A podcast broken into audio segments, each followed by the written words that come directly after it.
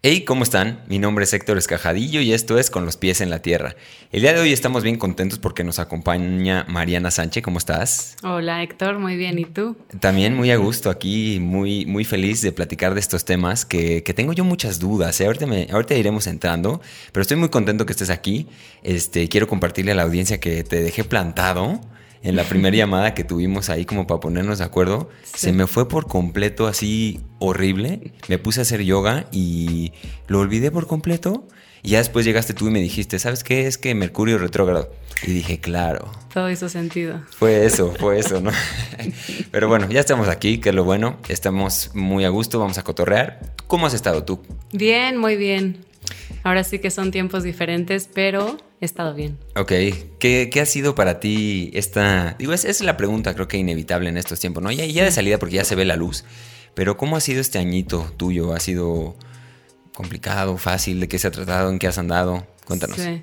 Pues yo creo que ha tenido de todo, o sea, ha tenido sabores ricos y sabores un poco más amargos, pero un poco la experiencia ha sido mucho atravesar como atravesarme a mí misma, ¿no? O sea, como darme cuenta de cosas que a lo mejor tenía muy escondidas, empezaron a surgir y yo misma atravesarlas. Ok. Sí, ha sido un tiempo difícil. Cada persona que viene aquí cuenta una historia diferente. Y yo siempre repito, ¿no? Pues si estamos aquí, ya vamos de gane, porque eso está chido. Mucha gente pues se fue, se adelantó, y mucha gente ha, ha, sufrido, pero creo que en general el balance, pues nos puso un estate quieto el planeta y pues cada quien lo ha, lo ha atravesado, como dices tú, desde, desde, su, desde su forma, ¿no? Pues bueno, amigos que nos escuchan y nos ven en YouTube y Spotify, eh, antes de entrar a materia y todo lo que vamos a estar aquí cotorreando, como ya saben que lo hacemos, eh, Mariana es, es, bueno, yo la conocí o em, supe de ella por Andrea, mi mujer que fue, escogimos un fin de semana, no sé si te sabes esa historia, pero escogimos un mismo fin de semana. Yo me fui a hacer un trabajito con una planta de poder y Andrea se fue contigo eh, y, con tu equipo, ¿no? A un, círculo de mujeres. Entonces los dos, pues uno, pues a cada quien se fue por su lado y en el momento en el que regresamos, pues bomba atómica, ¿no? O sea, imagínate el shock de ambos y los dos compartiendo nuestras experiencias y así. Me platicó pues todo lo que, bueno, no todo, seguramente muchas cosas faltaron y esas son las que te voy a preguntar aquí, pero empezamos a, compartir y, como que fue un, momento súper fuerte, ¿no? Los dos veníamos muy movidos. Entonces, bueno, de ahí yo conocí a, a Mariana ya después, eh, siguiendo un poquito su trabajo, hace meditaciones, hace muchas cosas. Ahorita nos va a platicar qué hace Mariana, quién es. Y empecemos por eso. ¿Cómo te defines? ¿Cómo te presentas tú, Mariana, con alguien que no te conoce en lo absoluto? Es una pregunta difícil, ¿no? El cómo me presento. Pero pues hoy soy mujer, conectándome con mi propia feminidad, con mi propio equilibrio de ser mujer este, encontrando en mis respuestas, profundizando en mi persona para poder ser espejo para que otras mujeres puedan reconocerse en ellas mismas. Ok, ok. ese, ese, tema del espejo a mí me causa un poquito de, no ruido, pero o sea, sí es como mucha gente lo agarra de que los coaches, ¿no? Hace cuenta como yo soy tu espejo. Me viene ahorita a la cabeza un tipo que se llama Diego Dreyfus, por ejemplo. Ok. Que es como un güey, yo soy tu espejo. Pues el espejo está muy brillosito, ¿no? Como que habla demasiado también el espejo. O sea, realmente la chamba de permitir que la otra persona se proyecte en uno es, es un poco más. ¿cómo, interpretas tú esa parte de ser un espejo? ¿Cómo se logra ser un espejo para, para ayudar a la persona de enfrente? Claro. Pues mira, yo soy psicóloga, ¿no? Entonces en terapia cuando tú estás trabajando con alguien, ese alguien está escuchándose a sí mismo al contarte a ti su historia. Y tú estás simplemente siendo un espejo para que el otro pueda escucharse, ¿no? Entonces, de cierta forma, mi propio trabajo es poder contener tu propia conexión contigo misma. Porque yo no te voy a decir nada que tú no sepas y yo no te voy a llevar a algún lugar que yo no he llegado. ¿no? Entonces realmente mi trabajo es ser un espejo para ti, para que tú te veas, para que tú te reconozcas y para que tú encuentres las respuestas en ti. Ok. Ahora, esa, esa parte de, lo que haces en, esto, de, ser un espejo, eres terapeuta, y, bueno, hay una cosa que, haces tú que a mí se me hace fabuloso y de lo que pues a mí me, llamó más la atención, que es, todo este tema pues de trabajo con mujeres, ¿no? El círculo, los círculos de mujeres. A mí como que me, ya lo he dicho en, un programa antes de, este, no, no es una envidia, pero es como una cosa que yo admiro mucho de las mujeres, que están como muy unidas y en Instagram, digamos, o en redes hay mucho como este movimiento entre mujeres, para mujeres, por mujeres como que los hombres así de que no son bienvenidos, ¿no? Sí. Y, esto, ¿cómo, ¿cómo, es ese trabajo? O sea, porque también es, lo que tú haces, ¿no? Sí, sí, Cuéntanos un poquito más eso, entrando, entrando a detalle, qué es lo que haces con las mujeres en estos círculos para hombres, ¿no? Porque también este espacio lo ven muchos, muchos hombres y el primero soy yo aquí que tiene muchas dudas. ¿Qué pasa en estos lugares? Eh, que, los convierte como en una cosa así mágica, que las mujeres salen muy conectadas a su origen. ¿Cuál es como el trabajo central que sucede en estos círculos de mujeres? Sí, sí.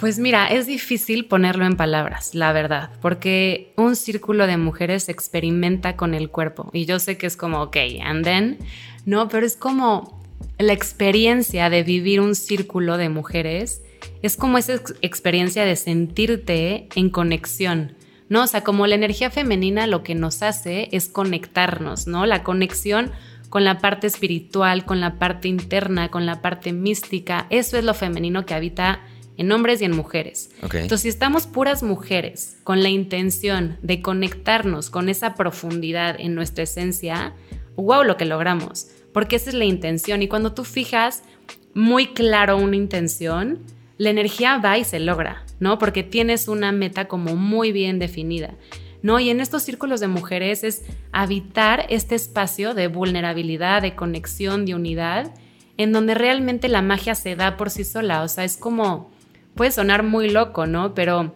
ahorita en el retiro que Andrea, tu mujer, vino, fue muy impresionante el yo estar como de facilitadora de cierta forma, que yo aprendo muchísimo más, o sea, para mí es como una riqueza que me están dando todas las mujeres increíble.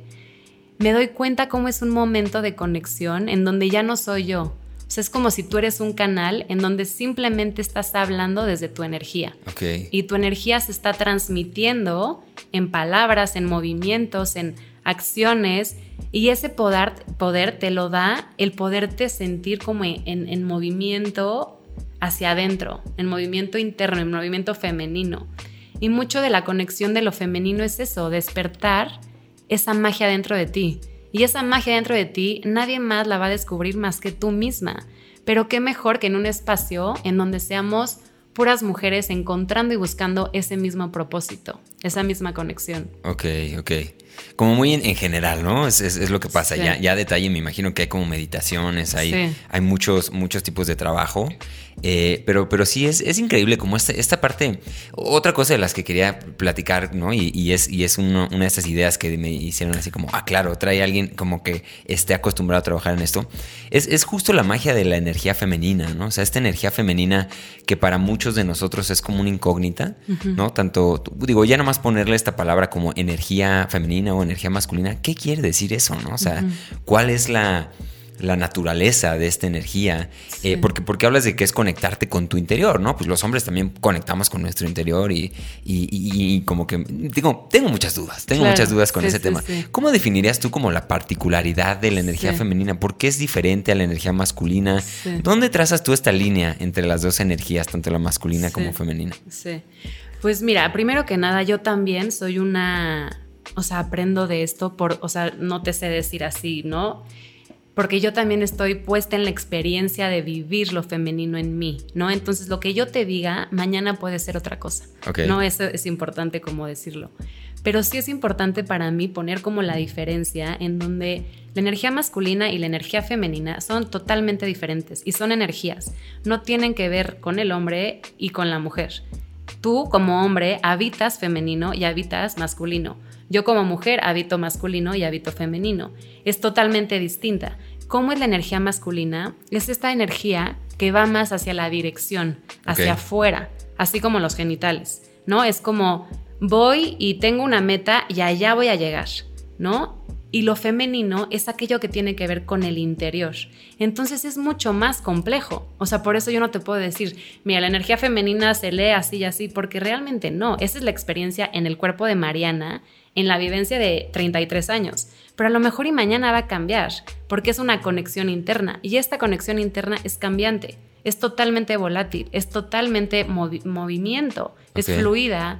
No, pero nos lleva, o sea, como el, punto clave como de estas dos energías es lo femenino nos lleva a conectar, a conectar con la profundidad de nuestra esencia, a realmente conectar con ese espacio que no tiene como un sostén, ¿no? O sea, simplemente es un espacio que habita dentro de ti. Y cuando lo tocas, se expande, ¿no? Y cuando lo tocas, sientes. Y cuando lo tocas, es como, wow, ahora entiendo muchas cosas.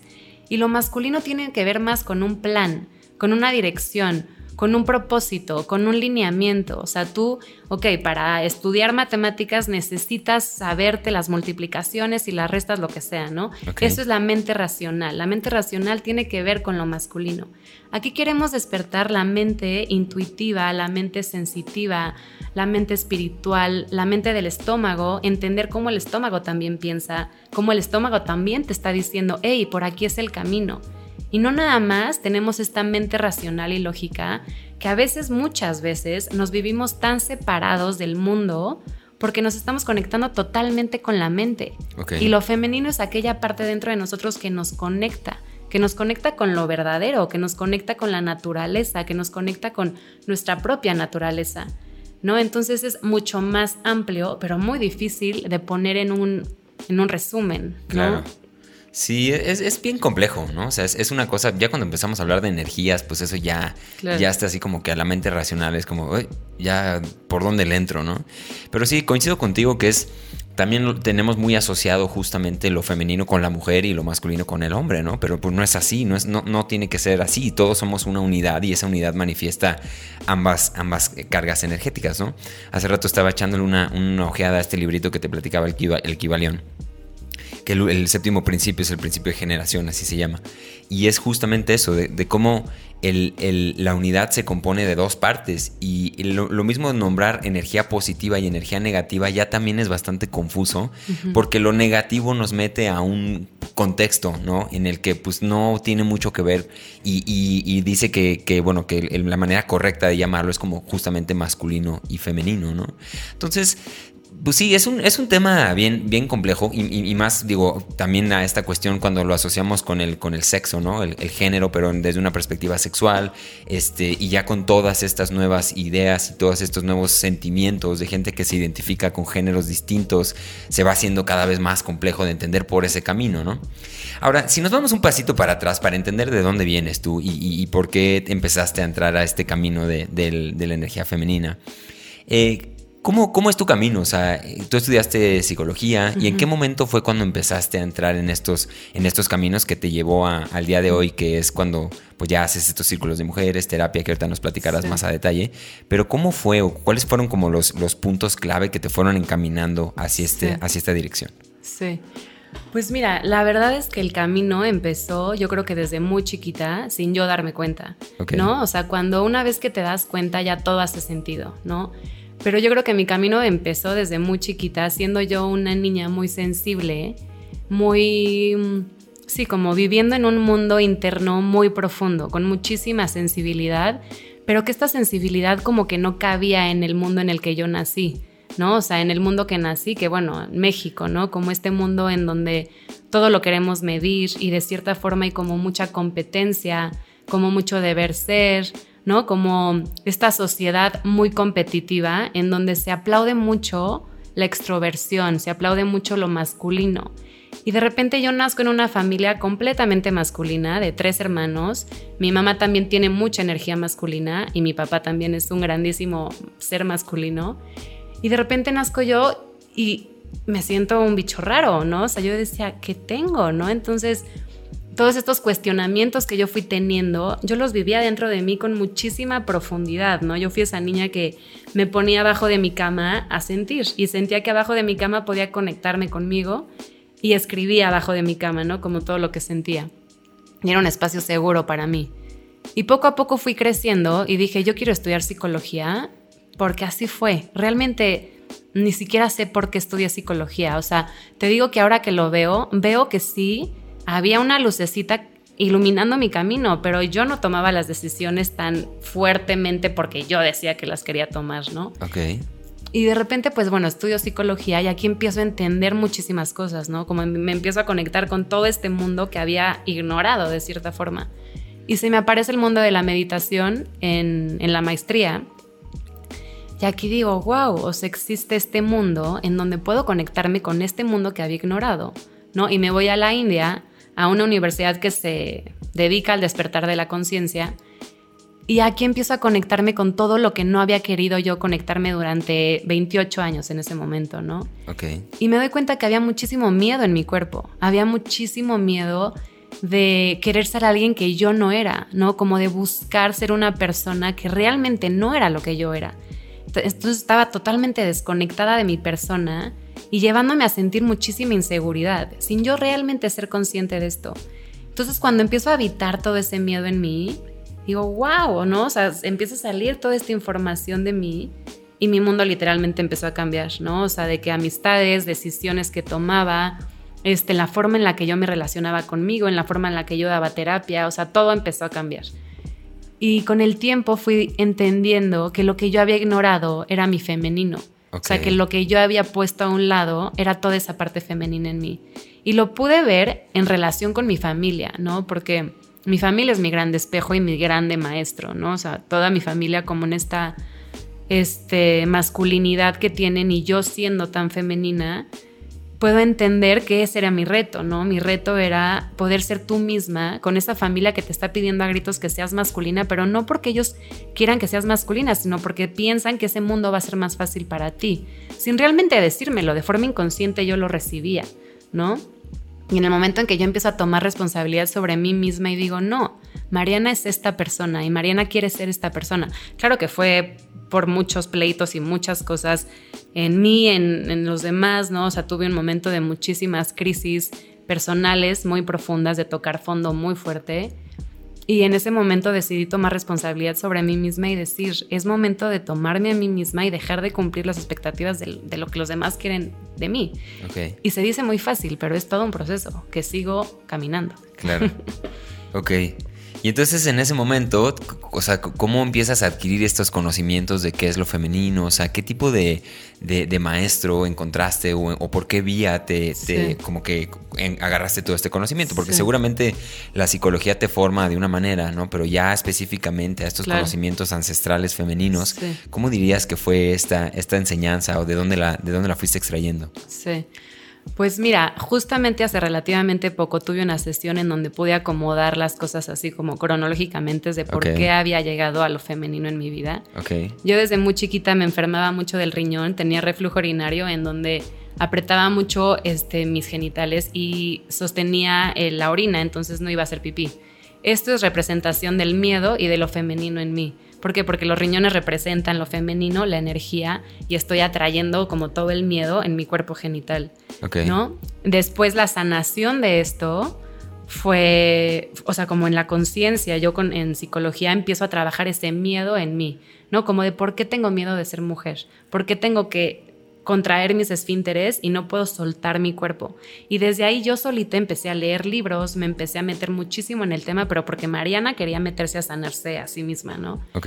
este, empecé a entender mucho sobre el ciclo menstrual porque yo tenía muchísimos cólicos, entonces yo decía, esto es emocional, algo tengo aquí atrapado en mi cuerpo que no me está dejando fluir con esta energía. Entonces yo misma me empecé a trabajar a mí misma. Y de repente la gente en terapia, muchas de las pacientes que me llegaban eran mujeres en búsqueda de su propia feminidad. Ok. ¿no? O sea, como que tú atraes la energía que tú estás trabajando. Y eso fue lo que, lo que me fue llevando, o sea, el caminito se fue alineando porque yo solita tomé responsabilidad sobre mi camino, o sea, como yo creo que todos tenemos un reto en esta vida. Si realmente nos metemos a trabajar en ese reto y sanamos esa herida, esa se vuelve nuestra medicina. Esa es nuestra medicina para poder alimentarla en, y compartirla al mundo, ¿no? O sea, tú vienes aquí con una joya que tiene que ver con un reto, que claramente no va a ser fácil. claramente va a necesitar mucha talacha de tu parte. Claro. Y esa talacha te va a hacer tu propia maestría. Y la vida misma es tu maestría. Y si tú te vuelves tu propia maestra, wow, porque ahí ya estás compartiendo lo que tú veniste a hacer en esta encarnación. Claro. Increíble. Sí, es, es como una... Son momentos en los que nos damos cuenta, ¿no? Y, y al final darte cuenta cuál es tu respuesta o cuál es esa, esa medicina que estabas necesitando tú y encontrarla además adentro de ti mismo es como un momento de iluminación, ¿no? De, decir, wow, yo soy la medicina, no estas, todas estas otras cosas que le estoy metiendo a mi cuerpo. Simplemente yo lo veo como justo reflejos, ¿no? O sea, son cosas en las que me reflejo. Algunas cosas pues se hacen, digo, también poco podemos descartar a la medicina así como no sirve o no es, o no existe, no, no funciona. Pero pero sí, o sea, es, en este trabajo personal y en este buscar interno es donde este, se encuentran, o bueno, por lo menos para mí, las, las medicinas realmente, ¿no? Ahora, en, esta parte me llamó mucho la atención esto, ¿no? Que te llegaba, tiene un momento muchos, muchas pacientes que estaban en búsqueda de, su feminidad, ¿no? y, y seguramente habrá mucha gente muchas chicas allá afuera que, estén como resonando con esto que estás tú platicando. Ahora, de tu propia experiencia, ¿cómo se ve eso? ¿Cómo se ve una niña, una mujer que está en búsqueda de su propia feminidad? ¿Cuáles son como los indicadores o qué cositas son? Y, digo, también ya platicaste un poquito de eso porque tú vienes de ahí, ¿no? Más o menos de buscar eso. Pero tú ahora desde fuera, como en esta chamba de terapeuta, ¿cómo lo identificas o, o qué cosas son un indicador de que por ahí viene el asunto? Sí, sí. Es una gran pregunta. es una gran pregunta porque ¿cómo te das cuenta con la narrativa de la persona? O sea, nosotros todo el tiempo nos estamos comunicando con nosotros mismos, tenemos un discurso interno y ese discurso interno tiene una frecuencia, tiene una vibración y tu cuerpo habla desde ese lugar, desde esa frecuencia en donde tú te estás comunicando. Si tú en consulta me platicas desde un lugar, desde la competencia, desde la queja, desde el ego, desde la carencia, desde ahí te estás conectando con lo masculino. Y no porque lo masculino sea negativo, Simplemente lo masculino es competitividad, es, es, ego, es salir y luchar, es lo femenino es amoroso, lo femenino es contención, lo femenino es cuerpo, lo femenino es presencia.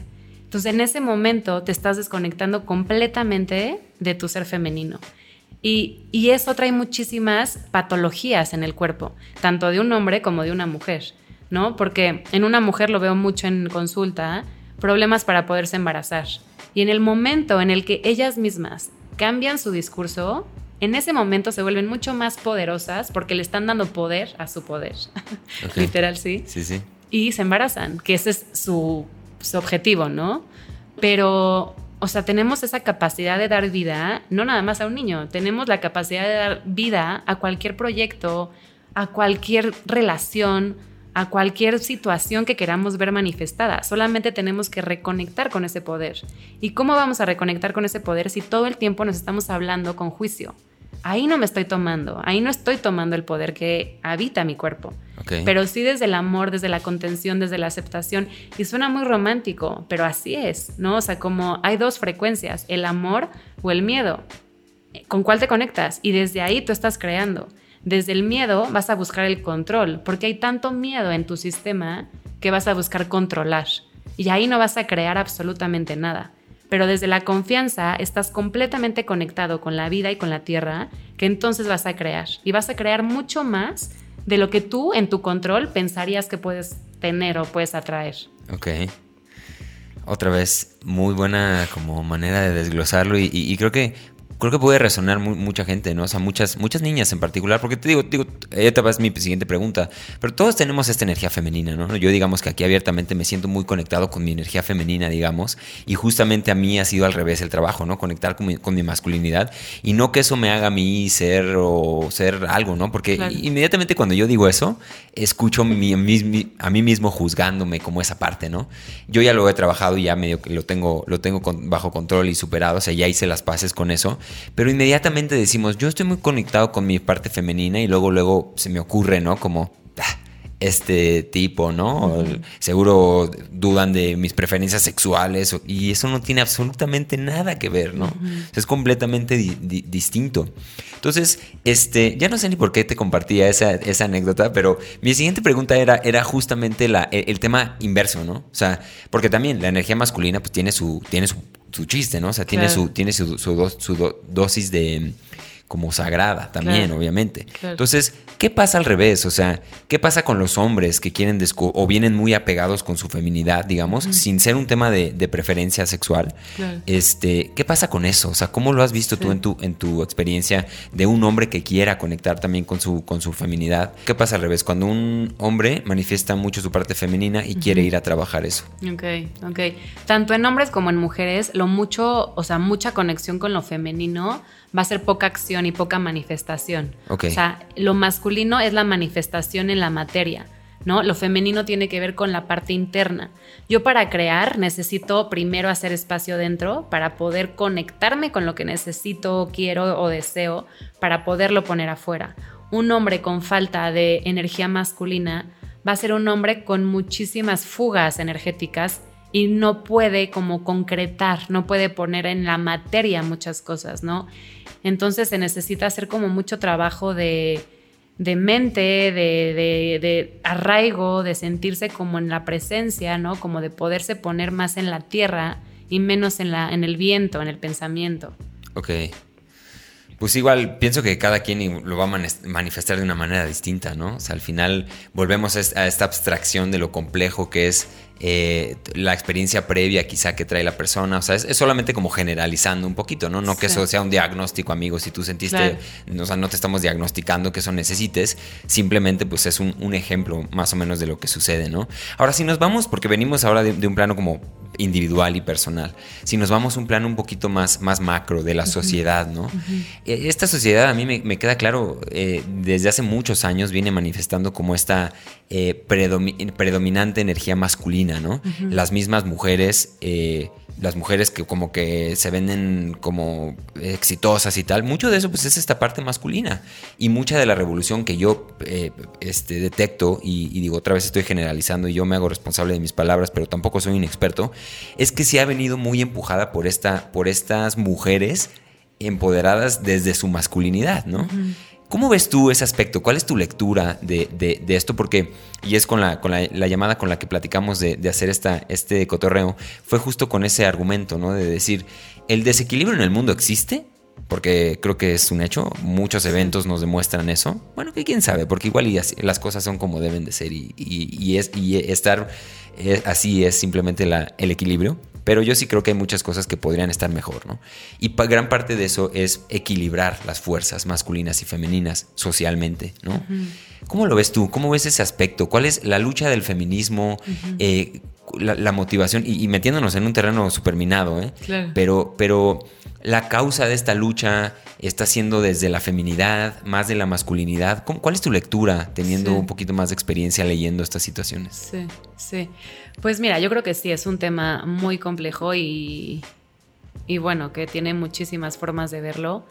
Pero justamente creo que en esta herida que tenemos las mujeres del patriarcado, ¿no? O sea, ya poniéndolo en lo femenino hacia la mujer, no energía, pero como esta herida de, de la mujer, pues justamente nos hemos sentido con la necesidad de hablarla hacia afuera y pueden ser dos caminos, otra vez, desde el amor o desde el miedo, ¿no? Y creo que también es importante que haya un equilibrio entre estas dos energías, amor y miedo, pero que gracias a todo el miedo y toda la actitud que han tomado muchas mujeres, sí con energía masculina, ¿no? Porque han decidido tomar acción desde un lugar con mucha violencia y eso no tiene nada que ver con lo femenino, absolutamente nada, pero eso ha generado mucho movimiento. Y ese movimiento también lo necesitábamos de cierta forma. No porque yo aplauda, pero eso movió. Y qué bueno que movió, ¿no? Porque de cierta forma necesitábamos como sociedad ese movimiento. Y ahora sí es momento de tomarlo con el amor que, podemos abrazar esa energía, ¿no? Como realmente si yo quiero hacer las paces con mi femenino, entonces yo tengo que hacer las paces con mi propio patriarcado, porque muchas veces el patriarcado no es el que vimos allá afuera, el que vemos allá afuera, es el que vivimos aquí adentro. Y justamente ese es el que hay que sanar, ese es el que hay que trabajar, ¿no? En mi círculo de mujeres yo hablo mucho sobre esta energía de la madre, ¿no? Se dice mucho como hay que sanar a la madre y la madre es súper importante y la relación madre-hija, bueno, es todo un tema a terapia y a sanar. Y me parece que sí, es importantísimo. pero dejemos de ver a la madre afuera, empecemos a ver a la madre introyectada, esa madre que vive dentro de nosotros y ese padre que vive dentro de ti, que hace que tú te relaciones contigo de cierta forma, ¿no? Desde el juicio, desde la exigencia, desde la perfección, o más eres amoroso, permisivo, este, o sea, confías dentro de ti, de ti mismo. Y ese también es el patriarcado, esa es la sanación del patriarcado, ¿no? Como vincularnos con nosotros con en un lugar mucho más amoroso para poder combatir esas luchas que tenemos dentro todos los seres humanos, porque todos tenemos una lucha pasando, todos. Claro. A diferente forma lo queremos tomar y con diferentes conciencias lo queremos resolver, pero realmente todos tenemos una lucha, entonces si tú te quieres vivir desde el lugar erróneo, que sería el, bueno, erróneo para mí, ¿no? Pero sería desde el miedo, entonces te vas a destruir muchísimo a ti no es tanto allá afuera lo que vas a destruir, tú misma te estás destruyendo aquí adentro. Y qué flojera vivir con esa ansiedad, con ese enojo, con esa ira, te estás enfermando muchísimo. Claro. Si esto, si lo, si lo entiendo bien, o sea, tú, tú quieres decir que el, la raíz no está necesariamente en este desequilibrio, aunque sí, bueno, existe este desequilibrio y tal, pero a fin de cuentas todo depende de dónde vienen las acciones y las decisiones que estás tomando. Y mientras vengan del amor, van a ser las decisiones correctas. Mientras vengan el miedo, quizá van a ser un poquito más truculentas ¿no? y más complejas. Y independientemente de la energía masculina o femenina, pues eso va a dictar más que una u otra un tipo de energía, ¿no? Exacto. Básicamente entendí Exacto, exacto. Y al final tu, tu energía va a traer más energía. Entonces, si tu energía tiene que ver con el miedo, vas a traer más miedo a tu vida. Y así, así pasa en física cuántica, ¿no? O sea, realmente no es irnos a la espiritualidad sin sentido, es realmente hay una algo que te puede comprobar que tú, entre más le des a tu cuerpo eso, más lo vas a recibir por diferentes partes, por diferentes estímulos, ¿no? Y un poco para ponerlo en la tierra, esto del miedo y el amor, es, es muy complejo, ¿no? Porque ¿cómo sé desde, desde dónde estoy tomando decisiones? ¿No? Y el miedo muchas veces tiene que ver con la mente racional, tiene que ver con el todo el tiempo estar deprisa. Cuando tenemos miedo estamos en la cabeza.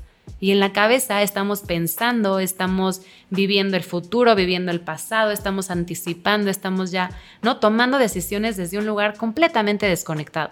Y el amor tiene que ver con tu cuerpo. Pero a lo mejor en tu cuerpo se siente miedo. Y está bien, vive el miedo con amor. O sea, yo no estoy diciendo que el miedo sea malo pero sí estoy hablando de que si tú no lo haces en conciencia, te va a ganar el miedo a ti. Tú puedes hacerte amigo del miedo, de la tristeza, de la amargura, de lo que sea. Es habitarte, habitar tu cuerpo y decir, ok, aquí estás miedo, quiero platicar contigo. ¿Qué me quieres decir hoy? ¿Cómo nos podemos conversar y cómo nos podemos comunicar mejor? Pero si tú nada más habitas el miedo, estás todo el tiempo deprisa, todo el tiempo desconectado, todo el tiempo viviendo como en un piloto automático. Y eso es el miedo. Claro. Sí, esta parte, o sea, también el miedo, y es que ahora ya como me introdujiste al tema, ya estoy yo pensando en masculino y femenino, ¿no? Y entonces justamente esta introspección y este diálogo interno, digamos que es como predominantemente femenino, ¿no? O sea, conectar, conectar con nuestro interior, ir hacia adentro, echarnos el clavado, convivir con el miedo desde ahí, desde hacer las paces y conciliar, es como una actitud digamos, femenina, ¿no? Porque la, contraparte masculina, y no es que el miedo, como dices tú bien, sea malo, sino que es simplemente eh, nos va a traer a estados un poquito más ansiosos, quizá, pero también prever está bien, también adelantarte y anticiparte un peligro está bien, o sea, son estas cosas que la masculinidad también entrega, que es como podernos preparar para el peligro y poder estar racionalmente en, calma, eh, sabiendo que las cosas están de cierta manera bajo control, ¿no? Como siempre yo pienso como en un en un león, ¿no? O sea, en leones. ¿Cómo lo hacen los leones? Y es que observando a la naturaleza, cualquier animal o cualquier especie es bien padre porque, pues a fin de cuentas somos eso, ¿no? O sea, a mí yo tripeo muchísimo con, la idea de que, o sea, cualquier animal que ves, así sea una lagartija, pues tiene dos ojos y dos narices y dos agujeritos en, las en los oídos. Pues básicamente son lo mismo y, solamente están actuando desde un impulso más, más instintivo según su especie, ¿no? Pero en fondo somos exactamente lo mismo. Entonces, si tú ves una manada, digamos, hay, hay roles, ¿no? Hay estos roles que están cumpliendo ambos géneros y que hacen que la especie pueda subsistir, ¿no? Ahora, en esta parte de los roles, y ya metiéndonos a, ese, tema un poquito quizá más relacional, del tema de las relaciones, porque creo que, creo que también es, en un lugar en donde se manifiesta mucho estos, este, este tema, ¿no? La, el desequilibrio pues a fin de cuentas está en las casas. O sea, no, si hablamos de México, pues México sucede en las casas donde viven las familias y el problema está ahí, en esas familias, digamos, ¿no? En el interior de una persona y en su, en su inmediatez, que es la familia, ahí se van manifestando pues estas, estas desequilibrios, ¿no? Pero entonces si volvemos a este tema relacional, esta parte de los roles, ¿no? Porque digamos, en una, en una manada de leones, si nos ponemos en el mismo, en el mismo contexto, pues hay roles. O sea, las leonas son las que cazan y el león, pues no sé qué es lo que haga el león, pero cuida, según yo, como que cuida a las hembras y entonces si llega otro león, pues las protege, protege a los chiquitos, tiene su rol, ¿no? Hay roles. Esta confusión, porque obviamente vivimos hoy por hoy en un mundo bien confuso y bien construido, ahí ya con tantas trabas y deberían ser y, como juicios bien locos que ya nos tienen así como, güey, creí que estaba entendiendo y ya cambió el paradigma. Entonces, esta parte de los roles, ¿no? Y, hablándolo desde una relación, es un poco confuso y yo te lo digo por experiencia, ¿no? O sea, como que a veces en este siglo XXI la mujer empieza a asumir eh, roles particularmente como del, Y no que estén bien o mal, simplemente son roles, ¿no? Eh, empieza a asumir roles masculinos, el hombre empieza a asumir roles femeninos, incluso emocionalmente, ¿no? O sea, tienes a lo mejor a hombres más sensibles emocionalmente y a mujeres un poco más rígidas y más, ¿no? ¿Qué pasa con eso? O sea, ¿cómo, dónde está la reparación de ese, de ese tema relacional? Eh, y, cómo, o sea, cómo lo interpretas tú? ¿Cuál es como tu lectura? Digo, es un poquito abstracta mi pregunta, pero ¿qué, Trip, ¿qué trip tienes tú en torno a ese tema? Sí. Creo que fui, no, sí fui claro. Si no, ahorita me dices. Pues a ver si entendí bien, pero este, todos cargamos con un chorro de heridas, ¿no? Como todo este, esta parte emocional, pues carga con muchísimas heridas que, repito, son nuestros retos que venimos a, a transitar para evolucionar y para, y para estar más ligeros y para estar más libres. Yo creo que muchas veces sin darnos cuenta, porque muchas veces las personas les da flojera la conciencia, ¿no? La conciencia te hace trabajar, la conciencia te hace responsabilizarte, ¿no? O sea, lo que tenemos diferente a los animales es la conciencia. Y la conciencia es lo que nos permite la evolución, ¿no? Entonces, si yo por herida estoy decidiendo ser una mujer masculina, agresiva, directiva, y lo estoy haciendo por herida, entonces eso me está generando más dolor, porque lo estoy tomando desde mi herida.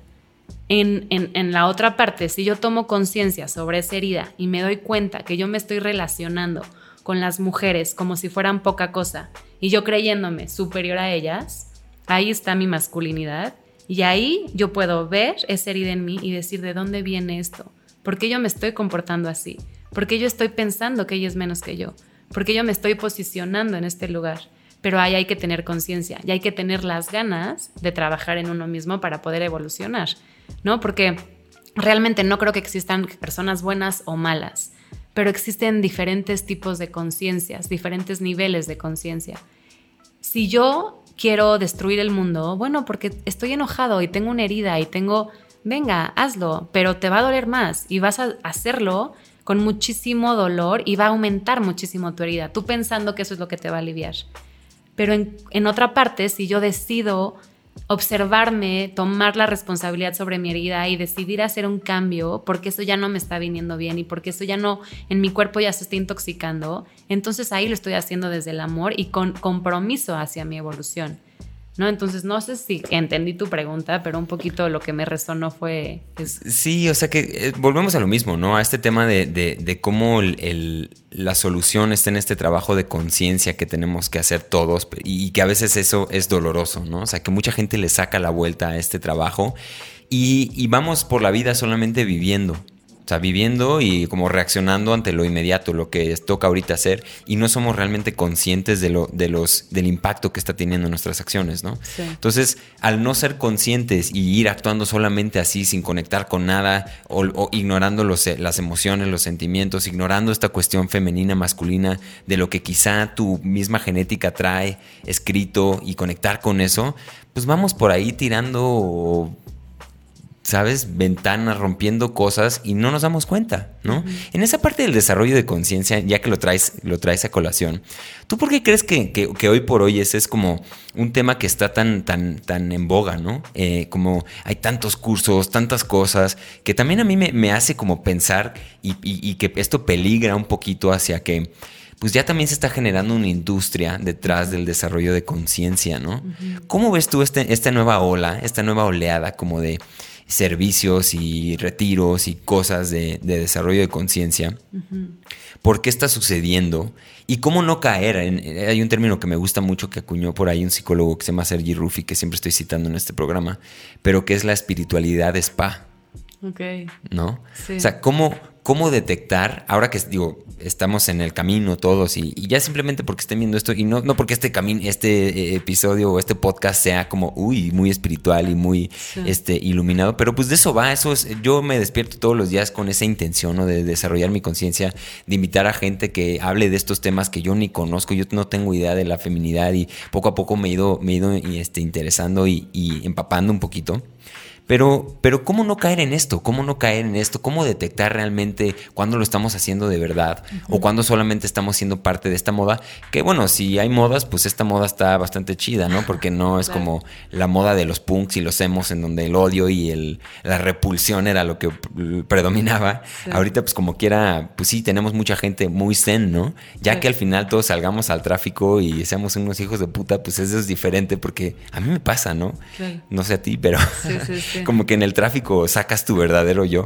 Este, entonces, ¿cómo, cómo ser, cómo ser, otra vez volviendo a esta palabra, conscientes de que no estamos siendo parte de una un engaño ahí comercial y cuando realmente lo estamos haciendo, haciendo por real. ¿Cómo, ¿Cómo lo interpretas tú? Sí, pues, pues sí, yo creo que regreso a la responsabilidad y a la conciencia, ¿no? Como ¿por qué hacemos lo que hacemos? O sea, ¿cuál es la intención detrás de esto que estamos haciendo tú y yo, por ejemplo?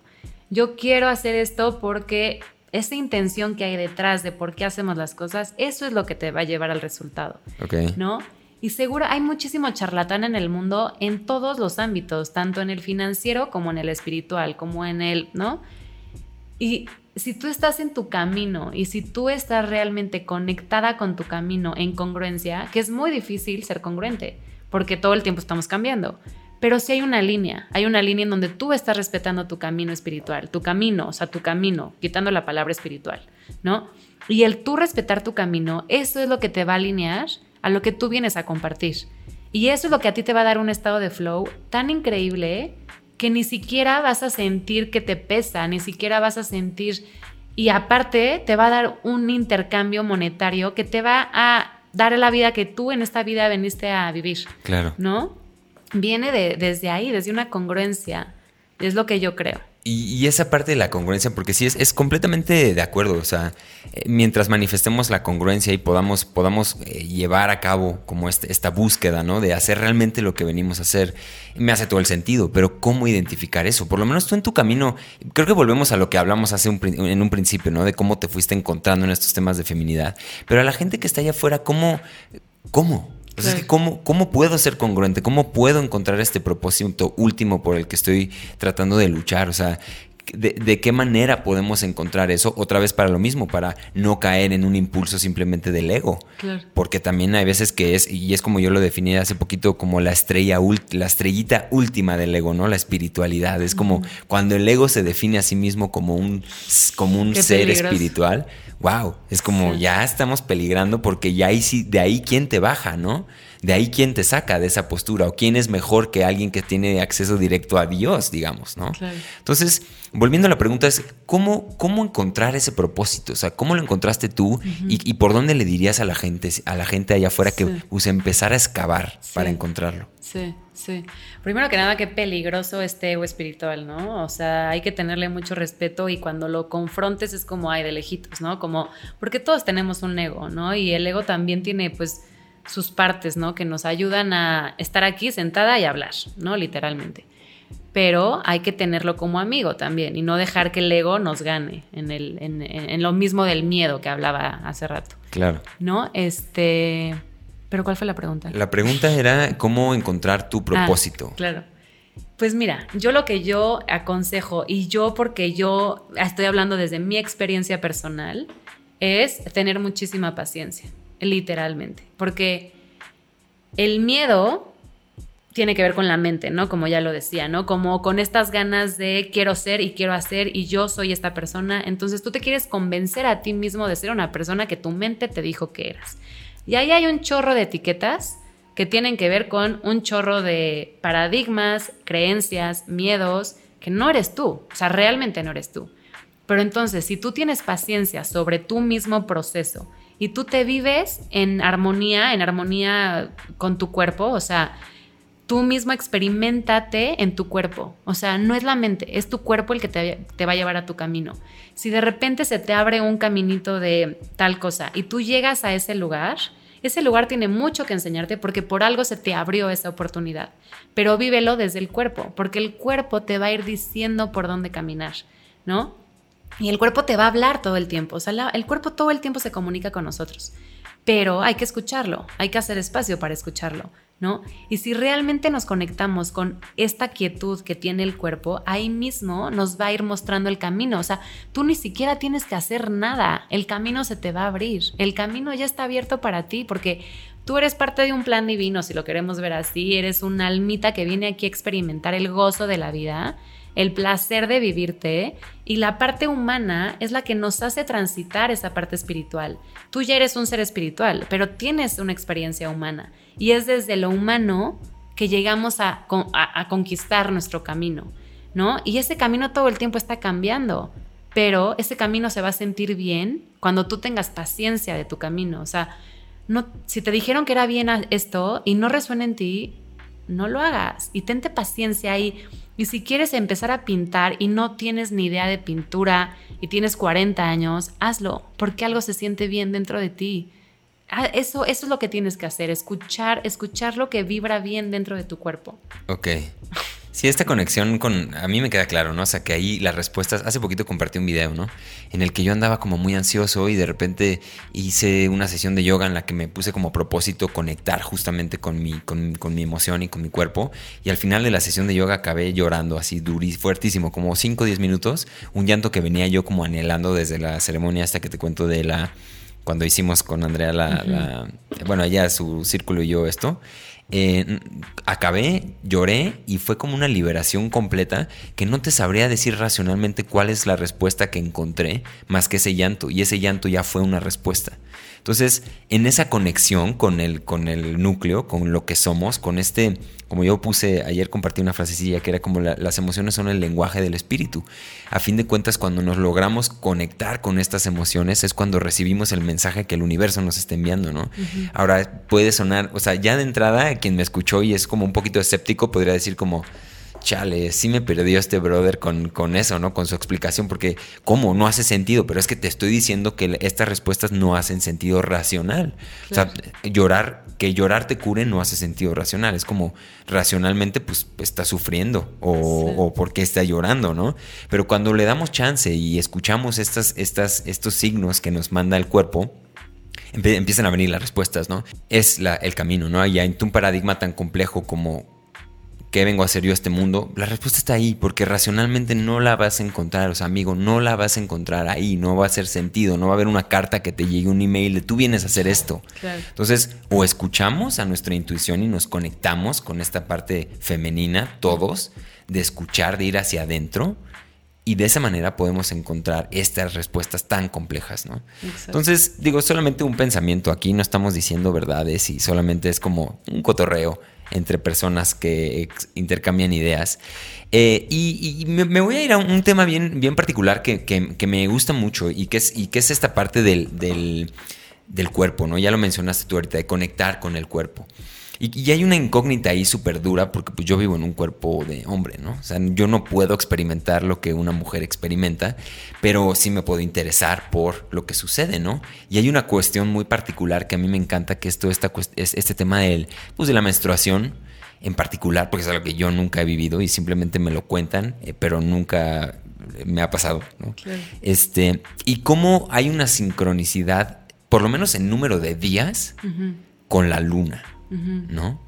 Em, me queda claro que gran parte de esta magia de ser mujer y de conectar con tu feminidad es justamente conectar con eso, con esa sabiduría que, que te fue dada eh, y, que te pusieron ahí un astro aquí a la vuelta que se comporta como tú, ¿no? Y que si escuchas y que si pones atención, puedes lograr entenderte muy cañón solamente por entender este ciclo, ¿no? Cuéntanos un poquito de eso, o sea, ¿cuál es la magia detrás del cuerpo femenino en esa parte, ¿no? En la parte de la menstruación, porque también digo, la mayoría de hombres, te lo aseguro, te lo garantizo, que para nosotros es, pues sale sangre y pues por ahí algo de los días, de tal día sí te puedes embarazar y no, pero párale de contar. Y esto ya es mucha información ¿eh? a lo que manejamos los hombres normalmente, creo yo. Este, cuéntanos un poquito más eso, o sea, ¿dónde está la relación entre la luna, el ciclo de 28 días? Si hay unos cambios en, en, actitud, en, en, manera de enfrentar el mundo externo de las mujeres o es puro cuento hollywoodense. ¿Qué es lo que pasa ahí? ¿Cuál es la magia de este ciclo y este, este mecanismo que tiene el cuerpo de la mujer? Sí. Pues sí, la verdad es que es un tema que me apasiona, así que, pues mira, la luna tiene un ciclo, así como la mujer tiene un ciclo, ¿no? Este ciclo de la luna tiene totalmente relación con un ciclo de la mujer, ¿no? ¿Qué pasa cuando no hay luna en el cielo? Cuando es luna nueva, no se ve en el cielo, ¿no?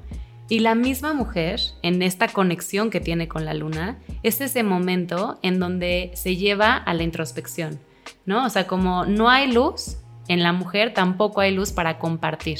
Es como este espacio en donde la mujer es mucho más introvertida, mucho más conectada con su parte espiritual, con su parte íntima, con su silencio. Y en este silencio va a llegar muchísima claridad pero es súper importante que la mujer entienda que en este silencio es importante habitar el silencio, ¿no? Porque hay muchas veces en donde nos incomoda mucho lo femenino, porque se ha criticado, ¿no? El silencio, el por qué ya no estás, por qué ya no compartes. Entonces, cuando la mujer se separa de esta conexión, quiere ser masculina y ahí es cuando su ciclo se ve súper dañado, ¿no? Tanto a nivel emocional como a nivel físico. Entonces aquí en luna nueva es el momento en donde cuando estamos alineadas con el ciclo es cuando la mujer está menstruando, ¿no? Y es ese momento en donde la mujer quiere refugiarse en su propia cueva y simplemente quiere sangrar y simplemente quiere desintoxicarse de todo el mes de lo que vivió. Entonces, en este momento es como justamente el momento en donde la mujer está desintoxicando todo lo que vivió en el mes. Tenemos esa grandísima capacidad como mujeres de poder alquimizar nuestras emociones, de poder alquimizar todo lo que está como viviendo nuestro cuerpo celular.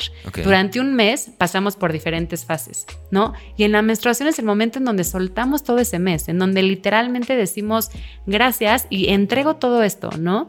Y por eso morimos, ¿no? Es como una gran muerte, ¿no? La, la menstruación. Y también la luna nueva, o sea, que no se ve en el cielo. Luego sale la pequeñísima primera luna, que es la luna creciente, que es cuando sale como la primera pestañita de la luna. Ahí como está saliendo luz, empezamos a conectar con la parte masculina, con el conectar con el afuera, ¿no? Y ahí la mujer también está con estas ganas de empezar a conectar, ¿no? Y es como una energía totalmente diferente.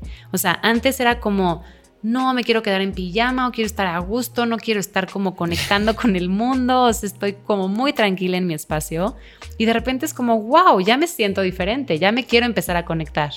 Pero cuando no sabemos esta información, la menstruación nos caga, porque es como, ¿por qué estoy tan suave? ¿Por qué me siento tan tonta? ¿Por qué cuando hablo no puedo hablar de forma estructurada? Porque nuestro pensamiento es totalmente intuitivo cuando nos está bajando. Entonces de repente nos sale la, luna creciente y es como, wow, ya, ya volví a mi normalidad. ¿No? Y es cuando la energía de la luna empieza también a cubrir la luna, ¿no? Entonces vamos de luna creciente a luna llena. Y estas dos son energías totalmente masculinas porque tienen luz. Pues en la mujer también siente muchísima energía de compartir, ¿no? Entonces es esta energía de crear, de ir hacia afuera, de conectarse con el mundo, ¿no? De, de crear, de manifestar. Todas las cualidades de lo masculino ahí se ven en el ciclo, ¿no? Tanto lunar como menstrual. Entonces después de la luna llena está la luna llena que es como esta increíble luz que nos emana la grandísima luna y literalmente en el cuerpo de la mujer también vivimos como esta expansión de nuestro ser. Es el momento como más radiante, se podría decir que tenemos. Hasta nuestra misma piel se ve más luminosa, nuestro pelo se ve más brillante, porque es el momento en donde tenemos mucha luz. Ok.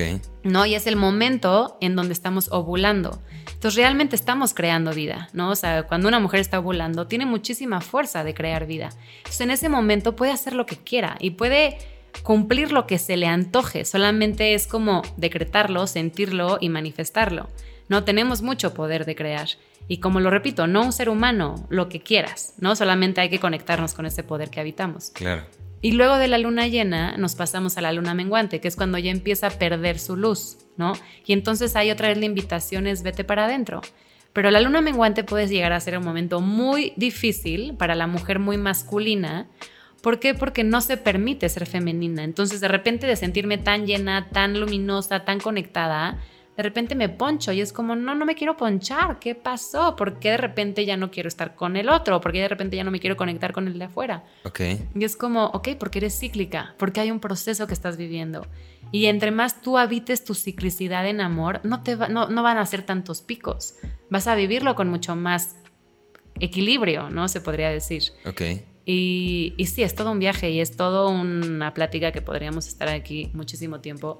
Pero es increíble cómo podemos ver la conexión que tenemos con la luna. O sea, como realmente hay una conexión directa y cuando tú empiezas a notar tu ciclo, te alineas con la luna. O sea, sí o sí tienes una alineación con la luna y te das cuenta cómo la conexión con la luna es también tu conexión con tu cuerpo.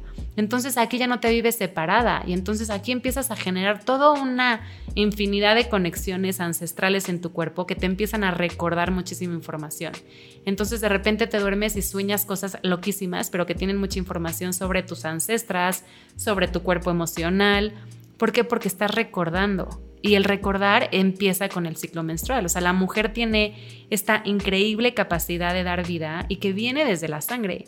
Y, muchos de los tabús que hay en la sociedad es porque hay mucho poder allá, allá abajo, ¿no? Como la menstruación, ¿por qué ha sido tanto tabú? ¿Por qué ha sido tanta connotación de asco, de escóndela? ¿Por qué? Porque ahí hay un poder increíblemente fuerte, ¿eh? que la mujer es importante que se haga dueña de su propio poder y que dejemos de creerle a este patriarcado que nos ha dicho mentiras sobre nuestra sangre, que es qué asco, ¿por qué? No, ahí tú vienes a crear vida y entre más tú te conectas con tu cuerpo menstrual, entonces más alquímica te vuelves. Y, alquímica me refiero a más tienes este poder de transmutar en tu vida lo que quieras y de crear lo que quieras, literalmente, ¿no?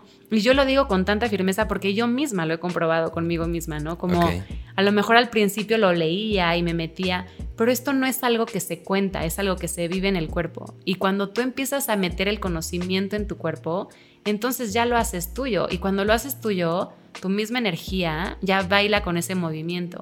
Entonces es como, wow, realmente sí tengo ese poder.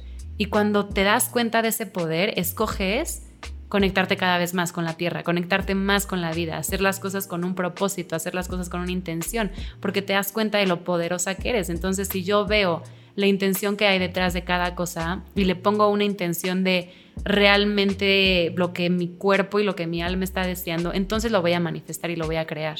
Pero es tener mucha conciencia sobre ti y que nos regresa a lo más sutil y lo más práctico de la vida. Nos complicamos muchísimo la existencia. O sea, realmente si nos conectamos otra vez con las cosas tan simples, vamos a regresar a, tener una vida mucho más en paz, literalmente empezando por la paz, ¿no? Pero aparte, no sé, como mucho más en conexión contigo misma, con tu verdad, con lo que tú vibras dentro de tu cuerpo y el mundo va a saber más rico. Ok. Y todo, y todo parte de ser consciente del ciclo. Exacto. O sea, es el primer paso, digamos, por si alguien igual otra vez resonó y le hizo, le llamó la atención y dijo, yo quiero explotar eso, es empezar a hacerte consciente del ciclo del que eres parte y a partir de ahí empiezan a, cambiar las cosas. ¿Entendí bien? Exacto, exacto. El que tú empieces a cambiar el, la mirada hacia tu menstruación, hacia tu ciclo menstrual, le cambies esa mirada a ese poder que tienes Uf, lo poderoso que es. Porque tienes ese poder en juicio, se está contaminando tu cuerpo, te va a doler, te van a salir muchísimas patologías en el cuerpo. Pero cuando tú te empiezas a sanar a ti misma en conexión de tu ciclo menstrual y le cambias la mirada a tu sangre, ahí se crean muchísimas milagros. Y lo veo también en las mujeres que acompaño. Es desde a ver, y usas una copita menstrual o no la usas, ¿no? Ah, no, no la uso. Bueno, empieza a usar. No, la copa menstrual es como este, como copita que nos ponemos en donde se guarda toda la menstruación. Hay muchas mujeres que les da asco su misma sangre, ¿no? Y ese es increíblemente poderoso el darte cuenta, oye, me está dando asco mi sangre. Perfecto, usa la copa menstrual y a ver qué pasa. Y nada más por usar la copa menstrual, pum, ya los cambios que empieza a hacer en tu cuerpo. Tu misma vulva te dice gracias por hacer este cambio, ¿no? Como en lo otro no me estaba gustando, porque realmente tiene pura toxina, ¿no? Y lo que respira tu vulva se va a tu torrente sanguíneo y genera todo un padecimiento en tu cuerpo. Claro. Wow, pues yo estoy así como maravillado de todo lo que me estás contando, porque te digo, o sea, para mí es muy ajeno, ¿no? O sea, no, no, lo, no lo logro entender, porque pues por obvias razones, ¿no? Pero, pero a fin de cuentas es súper interesante y, y, me queda esta otra duda, ¿no? O sea, es decir, del otro lado de la, de la moneda, o sea, los hombres, digamos que pues a fin de cuentas no experimentamos esto y no tenemos ningún control ni ningún conocimiento de esto, eh, porque tampoco es un tema que sea muy abierto, ¿no? O sea, entre parejas quizás más claro en, dónde, en qué parte del ciclo está tu, tu mujer, si es que es así la relación, pero pero no en todas, ni siquiera las relaciones. Hay mujeres que me imagino que lo guardan muy para ellas como algo muy personal y muy privado, ¿no?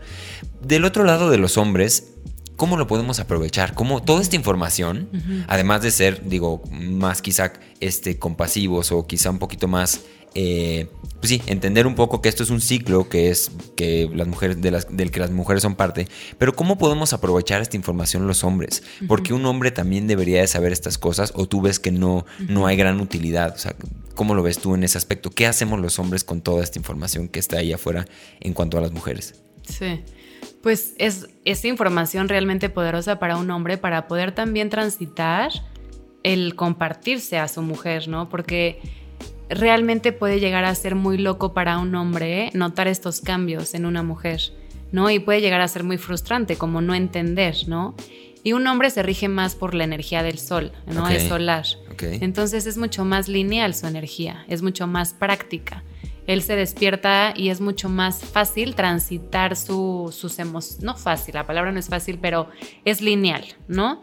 Y la mujer es cíclica, ¿no? Como lo vemos en la luna, pasa por diferentes fases. Entonces, el tú entender el, el cambio que tiene esta ciclicidad en la mujer te va a permitir adaptar, también acomodar tu propio ciclo, porque tú tienes un ciclo también siendo hombre, pero también a entender a tu mujer, ¿no? Entender qué pasa por un ciclo y permitirlo, ¿no? O sea, como sin miedo, sin, ¿no? Como que muchas veces creo que en las relaciones de pareja se ven más como esta necesidad de que todo siempre sea igual, ¿no? Como por qué de repente este, ya no te sientes igual, porque de repente, porque cambiamos y porque vamos a estar cambiando todo el tiempo. Y el chiste de una relación de pareja es poderse adaptar al cambio y poder evolucionar juntos, si no se caduca y ya, adiós. Claro. ¿No? Pero creo que sería una herramienta increíblemente poderosa para poder habitar una relación de pareja como con más permiso, porque realmente la energía femenina es lo que crea la vida, ¿no? Entonces, si yo le, doy el permiso a, a mi mujer de habitarse en esa ciclicidad, entonces también la misma relación de pareja va a tener como mucho más vida, porque estamos transitando este morir y renacer constantemente y nos estamos renaciendo como pareja constantemente, ¿no? Entonces es como el permiso que le doy a mi relación de pareja de habitar ese ciclo, porque también se vive el ciclo en la pareja. Ok. Pues sigo fascinado, sigo fascinado por toda esta información. Ahora, en, el tema de, Porque también te he escuchado mucho hablar de un, término muy particular que es mujer medicina, ¿no? Eh, ¿Qué hay de eso? Porque también yo, he escuchado el otro día, este. Digo, hay, varios mensajes que nos mandan y la comunidad aquí es muy activa y nos busca ahí en toda América Latina y saludos a todos.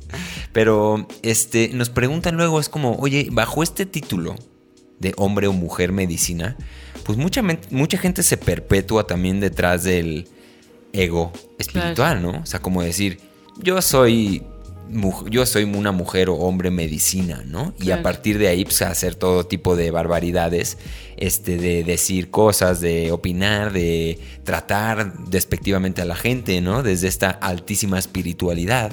Este, ¿qué hay de ese término? O sea, ¿por qué existe? ¿Qué es ser un hombre o mujer medicina? ¿Cómo lo interpretas tú? Eh, porque te he escuchado mucho hablar de ese tema. Cuéntanos un poquito de eso. Sí. Pues justamente ahorita que dices sobre el ego y, la espiritualidad y la medicina y demás, tuve una experiencia con un hombre medicina que charlatán, y, no, o sea, tampoco me gusta hablar mal de las experiencias de esa forma, pero sí, fue un charlatán hecho y derecho en donde tristemente este mundo espiritual ha tenido tanta fama en los últimos, yo creo que este, estos tiempos, que es muy fácil caer en el ego espiritual, ¿no?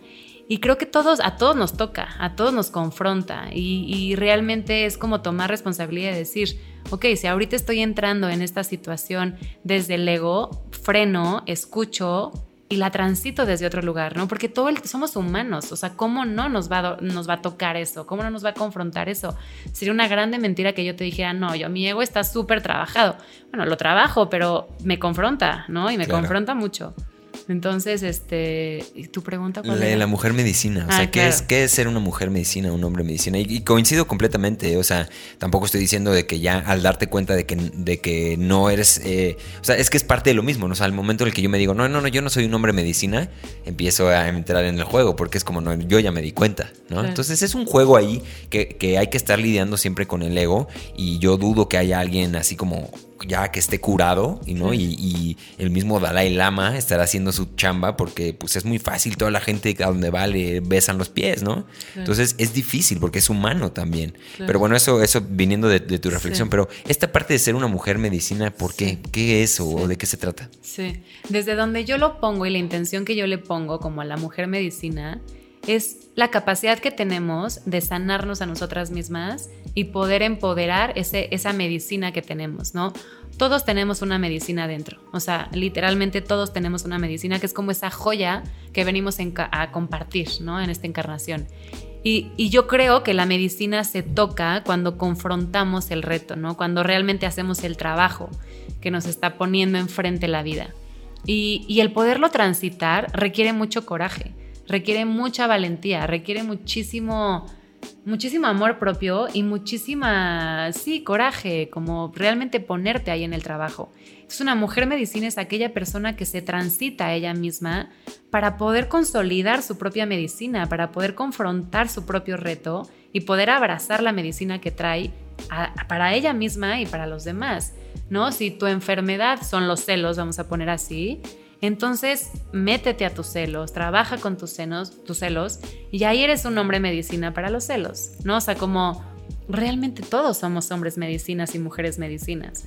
Pero si lo queremos hacer, ¿no? Como todos tienen un camino distinto. Si tú tienes un propósito en tu vida, ese propósito es tu medicina. Y ese propósito es el que tú vas a compartir. Cuando tú lo tomas y lo haces con realmente amor y honras ese trabajo que estás haciendo contigo, te va a llevar a ese lugar. Y ese es tu medicina, ese es tu trabajo. Ok. Está muy denso eso, porque es, o sea, el tema de que nosotros mismos nos podamos curar a nosotros mismos, ¿no? Todo, este concepto del hombre o mujer medicina, me hace pensar como si nos vamos al origen, ¿no? De las cosas, donde todos éramos un, puntito en un, no sé, o sea, e, ese punto, y todo esto ha sido un desenvolvimiento nada más de, pues, una evolución constante de energía, y es de ahí venimos nosotros, y esa es como la, la derivación última somos nosotros, que en este espacio en el tiempo es lo que nos está tocando vivir. Pero nosotros tenemos toda la información del universo adentro de nosotros, porque venimos de ahí. Venimos de ese pequeñito átomo que fue parte del Big Bang, ¿no? Y toda esa información salió de ahí. Entonces, al, al, asumir esto, al entender que nosotros tenemos esto adentro, entonces pensar en medicinas ya es como, pues nosotros mismos tenemos esas medicinas. En un momento estuvo en nuestra cabeza y ya la hicimos un chochito. O podemos nosotros también curarnos, ¿no? Que no estoy diciendo que ese es el único camino. Otra vez, no, no intento aquí desacreditar la medicina, que es una gran rama de la ciencia. Pero que a fin de cuentas la respuesta está ahí, ¿no?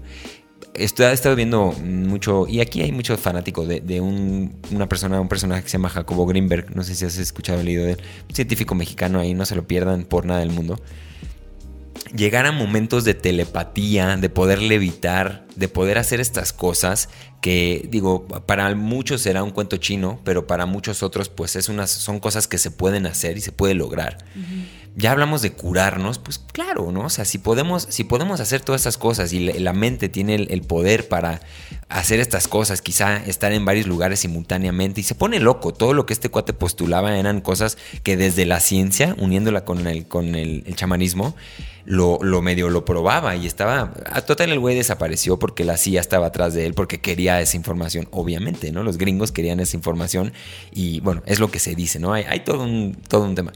Pero, pero el poder, a fin de cuentas, que tiene la mente, el poder que tiene nuestro interior es fabuloso y yo estoy ahí ahorita así como que trabado, como obsesionado con todo ese tema, con el poder que tenemos realmente como seres humanos de ser nuestra propia medicina, ¿no?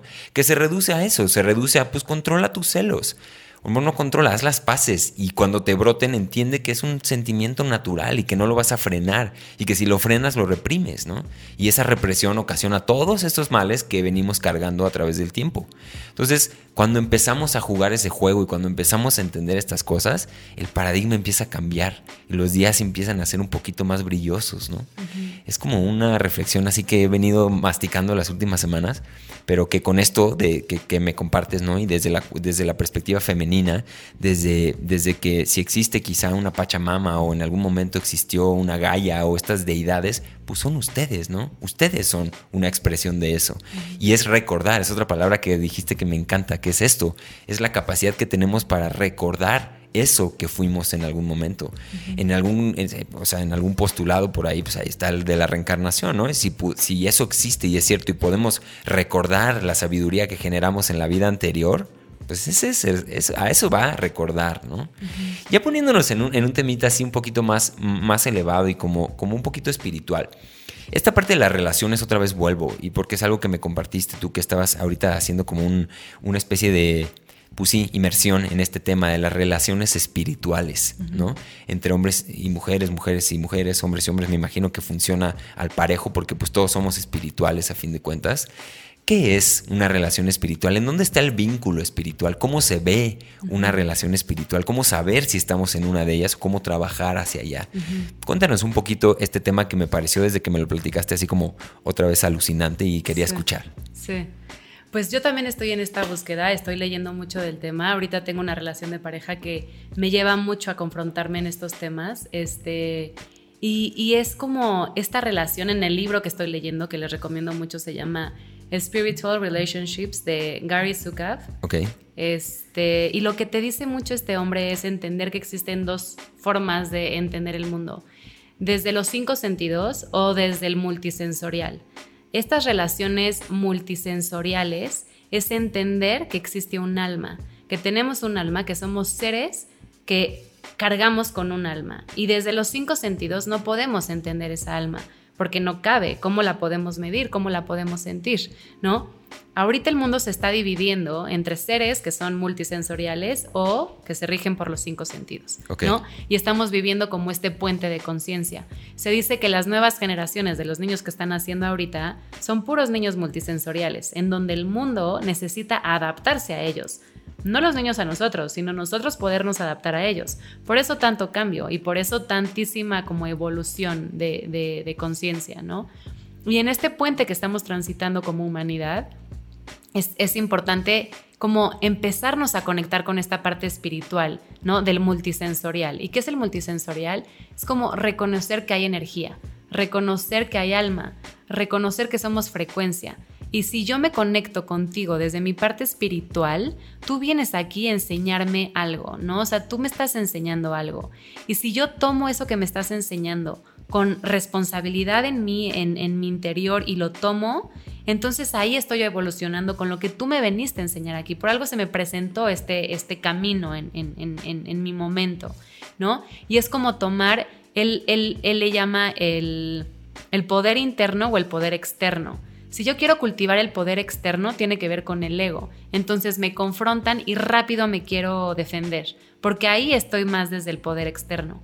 Pero si yo quiero cultivar el poder interno, que es el que realmente nos interesa en este mundo multisensorial para la evolución, es si tú me confrontas, yo me hago responsable de esa confrontación, la veo, la observo, la siento y con ella estoy empoderándome, me estoy estoy haciendo mi poder interno mucho más grande.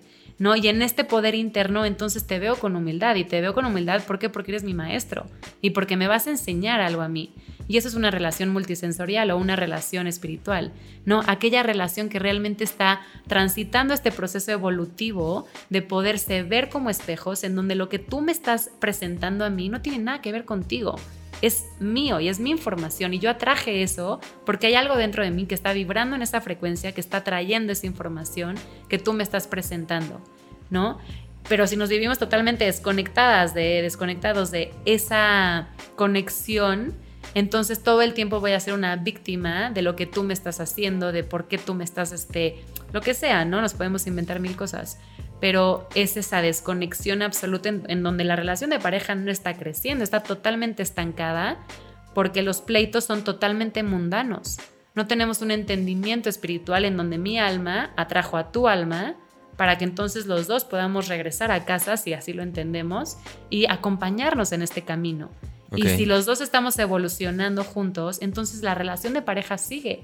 La relación de pareja se acaba cuando ya no haya evolución cuando ya no hay confrontación de cierta forma. O sea, la confrontación es algo realmente positivo cuando lo queremos ver de forma positiva, porque entonces no es afuera, es adentro. Y si yo quiero tomar responsabilidad sobre mí misma, entonces ahí hago el trabajo. Claro, tampoco estoy diciendo que te aguantes que te peguen y que sean unos agresores o que sea una agresora. Para nada. Simplemente es ese, esa zona de confort en la que constantemente te está pidiendo salir tu pareja es buena porque te está haciendo crecer. Ok. O sea, si entiendo bien, es, es el momento en el que dos individuos que perciben que somos seres espirituales se unen y empiezan a tener una relación desde ahí, desde, la, desde que estamos en un... O sea, es que, bueno, habría que partir de definir qué es la espiritualidad, ¿no? O sea, cómo define, cómo define cada quien la espiritualidad, pero entendiendo que somos seres más allá de la carne, de la percepción, de la mente, que somos energía, que somos otra, otra cosa, desde ahí empezar a afrontar la relación, ¿no? Eh, empezar a entender que estamos en el mismo camino por algo y para algo y desde ahí entonces valores como la humildad, la compasión, este, la comunicación empiezan a tomar un tono completamente diferente, ¿no? Empiezan a dejar de ser más mundanos de, oye, vamos a cenar o, o ya hiciste de cenar o vamos a ver el partido o vamos a hacer con mis papás o lo que sea. De que eso, digo, al final la relación se reduce a eso, ¿no? A la relación con otros seres humanos y sean o no espirituales, hay que hacerla y en eso se, ese es el día a día de cualquier relación espiritual o no. Pero esta conexión que vaya más allá, eh, eso es lo que forma en su base, si entendí bien, como esta, esta relación espiritual, desde un entendimiento de fuerzas más allá de lo físico y lo fenomenológico, ¿no? Digamos. Sí. Ahora, en, esta parte, y, se me hace bien interesante también con tu perspectiva de, de terapeuta, ¿no? Eh, esta parte se trabaja, la relación espiritual, ya llevándolo tú a un plano, digamos, y, yo sé que es una materia bien compleja, ¿no? La, terapia eh, de pareja y todo este tema. Pero tú cómo lo interpretas, ¿estas relaciones espirituales se puede acceder desde el trabajo individual o, es mejor trabajarlo desde una terapia, digamos, de pareja grupal en el que las dos personas estén más o menos en el mismo proceso? Eh, en mi experiencia es, diferente, son dos trabajos distintos los que se hacen, pero para mí, digamos, esto se trata, bueno, en mi experiencia, otra vez repito, ¿eh? el, efecto más poderoso es cuando se vive desde la individualidad, de, de, que desde la individualidad uno se convenza que esto es, esto existe, de que la oportunidad de la vida es asombrosa y desde ahí trabajar la, pareja. ¿Cómo ves tú en este, en este tema de, terapia de pareja? Creo que es un tema muy caliente y que mucha gente le saca porque, ay, vamos a terapia de pareja, no, pues ya están seguros, ya se van a divorciar, ¿no?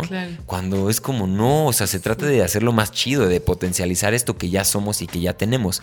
¿Cómo lo interpretas? Y con miras hacia una relación, digamos, espiritual, el trabajo puede ser más individual, la, hombre, el, hombre por su lado, el otro hombre por su otro lado, o mujer y hombre, como sea la configuración ¿Qué opinas tú de eso? ¿Cómo, cómo en tu experiencia es más poderoso el tema de la terapia? Pues mira, creo que es importante que sí tengamos un espacio en donde podamos hablar sobre nosotros, sobre, nuestro entendimiento, sobre lo que nos está pasando, sobre lo que estamos transitando. Pero si ya tenemos un conflicto muy puntual en la relación de pareja, creo que siempre un tercero puede ayudar mucho a aclarar las aguas, ¿no? Como hay veces que de plano los dos no se están pudiendo entender, porque de plano son dos seres que hablan en un idioma totalmente distinto y que en ese punto específicamente no hay un entendimiento. Entonces creo que el ir con un tercero ayuda mucho. Pero no es tanto si voy con uno, o sea, si voy individualmente o voy con, mi pareja, sino desde qué enfoque me está tomando mi terapeuta. Porque existen chorricísimos de psicólogos, terapeutas, psicoterapeutas, ¿no? O sea, hay muchas corrientes. A mí me gusta mucho el trabajo desde la conciencia como esta conexión espiritual, ¿no? Que tiene que ver con lo que estudió Jung, con lo que estudió Gestalt, ¿no? O sea, como todas estas corrientes que nos regresan a responsabilizarnos. Ese es un buen trabajo de terapia. Digo, no un buen, porque tampoco es como si yo me sé la de todas, ¿no? Pero creo que es un proceso en donde hay que tomar responsabilidad. Y aquellos terapeutas que no te dan la responsabilidad a ti y que simplemente ellos te aconsejan y quieren asumir una responsabilidad que no les toca, entonces ahí es peligroso, porque un paciente crea una adicción o una dependencia hacia el terapeuta pensando que él es el que le va a resolver el conflicto. Un terapeuta tiene que regresarte la responsabilidad por completo con su guía y su apoyo, pero para que tú puedas empoderar a esa persona que está adentro y puedas tomar decisiones desde tu más alto bien y desde tu certeza y de lo que es bueno para ti. No, no, no, no. O sea, siento que es más desde el enfoque de escoger un buen terapeuta. Ok. Sí, porque en ambos contextos puede funcionar, pero dices que eh, influye más el tipo de terapia en la que te vas a enfrentar para acercarte a esto, ¿no? O sea, si a lo mejor estamos con un terapeuta, no sé, cognitivo, pues es otro tipo de trabajo, ¿no? De ponerte en paz con cómo funcionan tus patrones mentales y tal, y no te va a acercar necesariamente como un psicólogo transpersonal a lo espiritual, quizá a lo más etéreo, y depende más bien ese enfoque a que si se hace individualmente o se hace en pareja, ¿no? Sí. Ahora, dos, dos preguntas que, que, que, con este tema de la mujer, antes de mudarnos a otro tema que, quiero platicar contigo, pero son nada más que nos cuentes como un poquito la, la, experiencia o, o, o, lo que tú sepas en torno a, a esto que nos comentaron también hoy, este, en el, hicimos una dinámica en Instagram y entonces ahí nos pasaron algunos temas de, que, de lo que querían que platicáramos. Y la, este, esta idea de la intuición materna, ¿no? Todo el tema de maternidad, igual nos podríamos echar un este, episodio completo de hablar de pura maternidad y más para pues, las mamás y, y, más en nuestras edades, digamos que, que ya es como que seguro tus amigas ya tienen hijos o empiezan a tener hijos y es un tema que por lo menos en nuestra edad está muy, muy calientito, ¿no? Pero, pero es, un, es un tema que a mí también, digo, a mí me interesa mucho la maternidad, pero pues yo vuelvo a lo mismo, nunca voy a tener un hijo en mi panza, ¿no? Eh, y como tal, la relación que se desarrolla con un hijo, pues también es muy particular la relación maternal con la relación del, bueno, con el hijo, ¿no? Y hay una palabra ahí que nos compartieron que es la intuición materna, que es este, es este, si no me equivoco, es como este este sentido de interconexión que desarrolla la madre con, para con su hijo, en el que si el hijo está en peligro, digamos, la mamá siente que el peligro está aunque no esté ahí. ¿Qué, hay de eso? O sea, ¿sucede, no sucede? ¿Tú lo has visto, no? Este, si hay una explicación, ¿cuál es la explicación? O sea, a mí me queda claro que traigas, o sea, la conexión de la mamá y el hijo, pues vivió adentro de, ¿no? O sea, comió de su misma ¿No? Entonces, para mí se me hace una locura, pero compártenos un poquito qué hay de eso y, por qué eso es mágico no es, o es más racional o cómo lo ves tú. Sí, sí. Pues mira, primero que nada, no tengo hijos, no he tenido hijos, entonces mi respuesta va a estar sesgada desde mi mente. Claro. ¿No? Desde ahí empezando. Claro. Pero en lo que yo puedo este, compartir y sentir y resonar en esta pregunta pues creo que la conexión que hay entre un hijo y una madre, ¿no? El poderse vivir en este mismo espacio es, muy profunda, ¿no? Como este es conexión absoluta con el cuerpo y tú estás ahí adentro de tu madre. O sea, me acuerdo que hace poco yo fui a un temazcal en donde nos hacían regresarnos al momento en donde estamos adentro del cuerpo de la madre, ¿no? Fue fuerte, fue muy fuerte porque yo decía, lo estoy sintiendo. O sea, yo no sé cómo explicarte, pero yo estoy viviendo cuando yo era un fetito adentro del cuerpo de mi mamá. Me estoy sintiendo de esa forma, ¿no? Entonces, yo como mamá no te puedo hablar porque todavía no lo sé, pero como hija sí lo he trabajado y wow, cómo se siente, ¿no? Como esa conexión estando dentro del cuerpo de tu mamá y decir, estoy sintiendo, en mi caso, en ese momento, fue una experiencia súper fuerte porque sentía miedo, sentía que mi madre tenía miedo en ese momento, ¿no? De miedo, tenía miedo, ¿no? Y como que pude comprenderla más, pude abrazar más su miedo, pude... Fue muy bonito mi proceso de darme cuenta de ese momento de estar dentro del vientre de mi mamá y me ayudó a sanar muchísimas otras cosas porque me pude poner ahí, lo pude sentir y pude sentir ese miedo sin juicio, simplemente viviéndolo en mi propio cuerpo, ¿no? Y, y en esa conexión que tienen las mamás, pues yo lo veo con la mía, ¿no? Como esa telepatía que luego puede llegar a tener conmigo, que es como, wow, ¿cómo sabes? Pero pues sí, yo creo que hay una conexión súper especial en donde simplemente lo saben, ¿no? O sea, es como, lo sé y lo siento este, yo tengo un hermano chico que siempre he dicho que es mi experiencia más cercana a la maternidad, porque no es mi hijo, pero no sé, como que lo cuido como si fuera mío, ya sabes. Y sí me hace sentir eso, como esas, esa, ese cuidado, esa protección, esa intuición que yo sé que no estás bien, pero tú me estás diciendo que sí, pero hay algo que me estás escondiendo, lo puedo sentir un poco con mi hermano menor, ¿no? Pero pues no soy madre. Sí. Sí, no, digo, todos somos hijos, ¿no? A fin de cuentas, si podemos, podemos, o sea, esto resuena, este tema resuena, ¿no? No desde la maternidad, quizá porque ahí sí no todos somos madres, pero, pero sí desde, desde ser hijo y, saber la conexión que existe y haber habitado este otro. Era una, no era pregunta como tal, pero era hablar un poquito de este órgano que tienen también, que es fabuloso, que es la matriz, ¿no? Sí. Este, este lugar de, donde se gesta la vida y donde toda esta energía empieza a hacer sentido, porque es donde se crea la, la, la nueva persona que viene. Y, a mí me hizo pensar también todo este tema del apego, ¿no? Que podemos generar a veces con nuestra mamá, que también es una realidad en esta sociedad. Pues hay un apego tanto de la mamá al hijo como, como del hijo a la mamá. Y, y, es, una, es, una, es un trabajo que lleva toda una vida generar ese desapego, ¿no? Porque dada nuestra racionalidad y nuestra capacidad de memoria y todo esto, pues lo tenemos presente todo el tiempo, ¿no? A lo mejor y un, volvemos a los leones, igual y el león, digo, nunca ha sido el león tampoco, por lo menos, bueno, hace mucho que no, no estoy seguro que sí he sido o no, pero los leones igual y se les olvida o no sé, o no tienen tanto esta, esta, esta unión con la mamá pero nosotros, por lo menos en mi experiencia humana, sí hay esta unión todo el tiempo, ¿no? La, tu mamá es un ser especial hasta el momento en el que te mueres o ella se va y, ni ahí deja de serlo, ¿no? Entonces, haber habitado este espacio tan, tan sagrado que es la matriz, este, o sea, yo nomás estoy tripeando, ¿eh? ya nomás estoy como compartiendo mi trip en voz alta.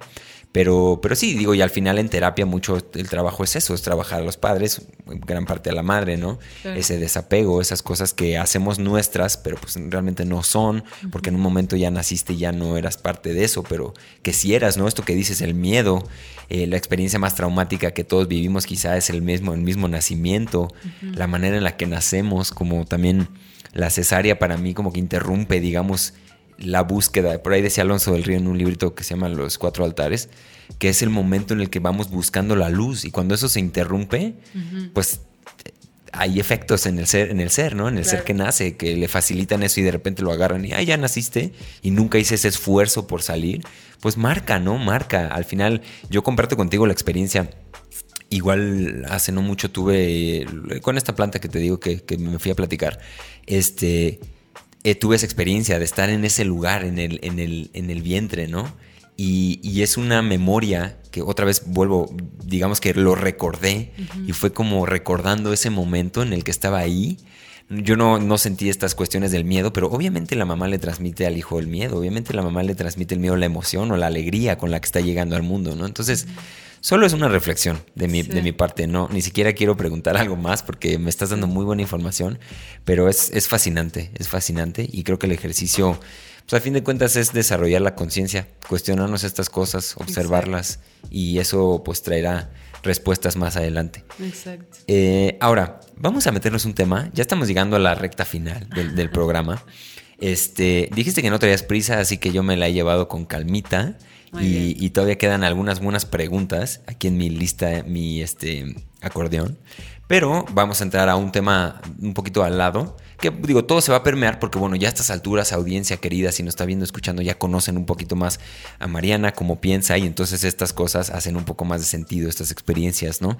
Y es una experiencia muy en particular que te quería preguntar y es un camino, y le voy a entrar por, una, por un lado suave, que, que yo también tengo mucha inquietud y es, es todo este tema ceremonial, ¿no? Todo este tema ceremonial y las plantas de poder y toda esta cuestión que hemos venido mencionando desde un inicio. eh, y, con la que me quiero arrancar para preguntarte es la ceremonia de cacao. Porque también veo que hay como que un boom de todas estas cosas. Al final, pues yo pienso cacao, chocolate, pues, o sea, no, no es tan invasivo, digamos, como a lo mejor otras plantas que sí te cuestionan un poquito más. Pero ¿qué pasa? Yo nunca he hecho una. ¿Qué pasa en una ceremonia de cacao? ¿Para qué sirven? ¿Para qué son buenas? Este, cuéntanos un poquito más, compártenos tu experiencia con este tema del cacao antes de meternos a otros vegetales. Ok, pues sí, la, el cacao es una, es una planta de poder, así tal cual como tú lo dices. Y lo que hace el cacao, o sea, justamente de forma ceremonial, el, desde cómo se hace el cacao ya tiene una intención diferente, ¿no? O sea, si tú te conectas con la forma en la que se está haciendo este chocolate, es, tiene un propósito y tiene una intención.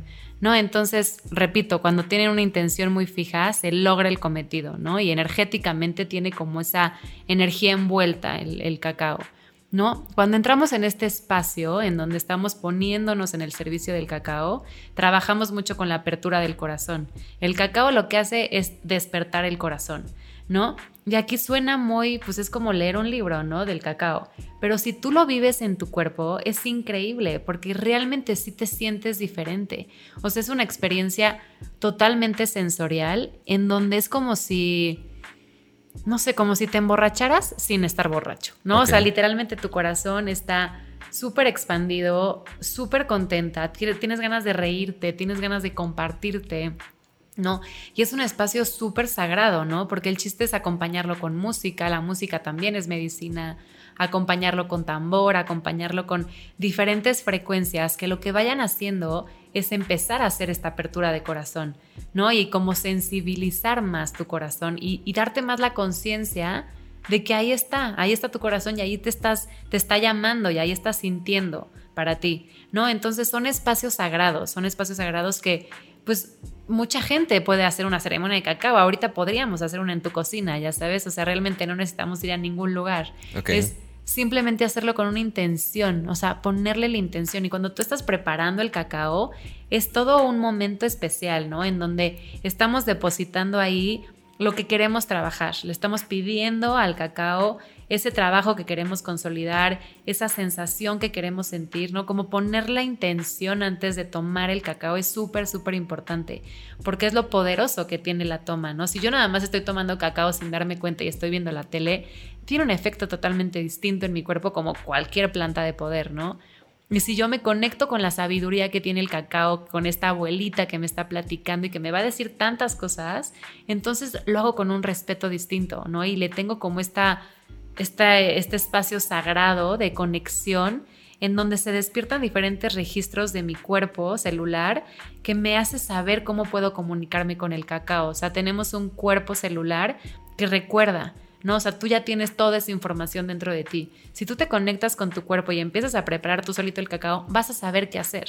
Pero es conectarte con la magia de ese momento, poner música de alta frecuencia que te conecte con tu corazón, con esa sensación expansiva dentro de ti y pum, dejas que la magia solita se haga. Ya. Hace un par de semanas vino un maestro que se llama Beto Basilio, que nos platicó y, y dijo, o sea, a mí ya fuera de cámaras me dijo, el que sabe conectar hasta con agua. O sea, es la intención que tú le des, ¿no? Al agua, la intención y el contexto. Eh, son muchos elementos ceremoniales que le dan poder a una cosa que a mí me queda claro que el cacao tiene sus propiedades pues, como el café un poquito más sutil, ¿no? O sea, pero también igual, igual y sube un poquito la, las pulsaciones del, del corazón, pero es más el contexto de donde se está haciendo y el tipo de intención que se le da a una ceremonia, ¿no? lo, que, lo que es realmente, más allá de que, porque en algún momento hubo como ahí una noticia de, no, pues hay que inhalar el cacao y no sé qué. No, no, o sea, tampoco va por ahí, ¿no? No es, no es esto, sino es una, una planta que también tiene toda la sabiduría, porque está hoy aquí, igual viene de ese mismo átomo del que todo salió. pero que a fin de cuentas va más por ahí, ¿no? Por, por hacer la ceremonia, el contexto, las palabras que se utilicen, la intención, la música, lo que realmente hace poderoso una ceremonia de cacao, es lo que entiendo. Exacto. ¿no? Ahora, si nos pasamos a otra plantita, y, voy a hacer una pregunta muy, muy específica con este tema de la feminidad, ¿no? Que, es, que, es, que es la ayahuasca, que, que en, fuera de cámaras también me platicaste que, que has tenido tus diálogos con ella. ¿Por qué pensar en tu experiencia o, de qué manera tú coincides o no con la idea de que la ayahuasca es una energía femenina? Porque también se habla mucho de la abuela, ¿no? O sea, de que es la abuela y la abuela, pero digo, y esto explicándolo es difícil de explicar porque es, hay un término que me gusta mucho que es lo inefable, ¿no? O sea, que es difícil de poner en palabras, que es un esfuerzo prácticamente inútil porque no es como haberlo vivido. Y no estamos aquí invitando a nadie a hacer absolutamente nada y con todo el respeto del mundo, cada quien es responsable de su propio camino, pero estamos compartiendo experiencias y desde ahí, ¿por qué piensas tú, Mariana, que la ayahuasca tiene una presencia femenina? ¿En dónde lo has notado o no? Eh, ¿Qué te ha hecho pensar que sí puede ser así? Y más o menos lo que nos quieras platicar de esta experiencia o estas experiencias, no sé, que has tenido con, con esta planta, pues bienvenida. Sí, gracias. Pues mira, la ayahuasca ha sido mi grande maestra. La verdad es que sí, la respeto, la admiro y la honro y, la amo por el camino que me ha abierto en mí. O sea, como la ayahuasca ha despertado mi conexión conmigo misma. Y ha sido una medicina totalmente amorosa, totalmente abrazadora. Me enseña con muchísimo amor. Y esa es la frecuencia de lo femenino. Por eso es una planta femenina. O sea, nunca he hecho peyote. Entiendo que el peyote tiene una frecuencia distinta. No lo he hecho, entonces no te sabría decir la distinción. Pero la ayahuasca es esta sensación tan abrazadora en tu proceso que, que entiendo que a la gente le puede ir diferente y es, es, difícil poder este, hablar de la ayahuasca como si fuera nada más una forma, porque no lo es. Este, somos diferentes cuerpos y diferentes energías y nos va a ir de diferente forma. Pero realmente yo creo que no es de que te vaya mal, solamente te está mostrando con mucho amor lo que tú tienes que ver para poder ser más ligero y más amoroso contigo mismo, ¿no? O sea, como en mi propia experiencia de vivir la ayahuasca me ha enseñado mis heridas con muchísima contención amorosa, o sea, me ha dicho como, ok, aquí está tu dolor, aquí está tu toxicidad, realmente la quieres seguir sosteniendo porque esto es lo tóxico en ti. Verlo es confrontante, verlo es sumamente doloroso. Ahí te lo está enseñando y en tu mismo cuerpo lo estás sintiendo. No te puedes hacer mensa. O sea, ahí está la, la respuesta, ahí está la información. Y eso realmente, cuando tenemos como un sistema de creencias muy cuadrado, pues nos saca muchísimo de nosotros mismos y ahí se podría vivir un mal viaje. Porque es como, ¿cómo? De repente me estoy comunicando con mi ombligo, no lo puedo ni creer, ¿qué es esto? Y ahí es como sacarte de ti, ¿no? Y yo creo que una persona no le recomendaría en lo absoluto tomar ayahuasca si es una persona muy cerrada, muy cuadrada, con ideas muy fijas, porque sí te va a hacer cuestionarte tus ideas, porque sí te va a sacar de tu zona cómoda con amor, pero te va a sacar. Y te va a hacer cuestionarte tu existencia, literalmente. Entonces, si eres una persona muy fija, con ideas muy fijas, mejor escoge otro camino. Ese es mi consejo. Ok. Sí, súper interesante este, ese tema, ¿no? Porque como dices, si bien apuntaste en un inicio, no hay manera de definirlo como en un, o sea, de generalizar la experiencia, porque eso es imposible. O sea, la misma vida es imposible eh, hacer una descripción general porque cada quien la vive de una manera muy distinta, ¿no? Entonces, desde ahí, la interacción con la planta en general, hablando de que esto es, una cosa compleja, pero lo hace desde el amor, ¿no? O sea, la planta te comunica desde el amor, que yo coincido contigo, la experiencia que yo he tenido eh, que también cambia, ¿eh? cada, bueno, es diferente también cada vez que la tomas porque el momento es distinto y estamos haciendo aquí una cosa muy compleja que es eh, definir una cosa indefinible, claro. pero, pero sí es un amor impresionante el que se puede llegar a sentir ahí adentro, ¿no? O sea, este amor, esta gratitud, esta vibración más intensa de amor, eh, ahí te lo avienta a tu cara, ¿no? Es como, es contundente, digamos, en ese aspecto. Y, es una de las cosas por las que la gente lo ha buscado, ¿no? Porque encuentra este amor que en esta vida, en esta experiencia humana, luego es complicado encontrar. Y ahí es donde se, vuelve un diálogo un poco eh, delicado, ¿no? Porque, de, o sea, estamos escapando de esta realidad para sentir amor en otro lugar, cuando aquí es donde deberíamos de sentir el amor. Eh, y solamente como una, así como una reflexión, ¿no? De, ¿no? de que hay una manera correcta, ¿no? De hacerlo. Pero vuelvo al amor, que es por eso que la, la, la ayahuasca tú este, concluyes que es, que es una, un alma, una energía femenina, ¿no?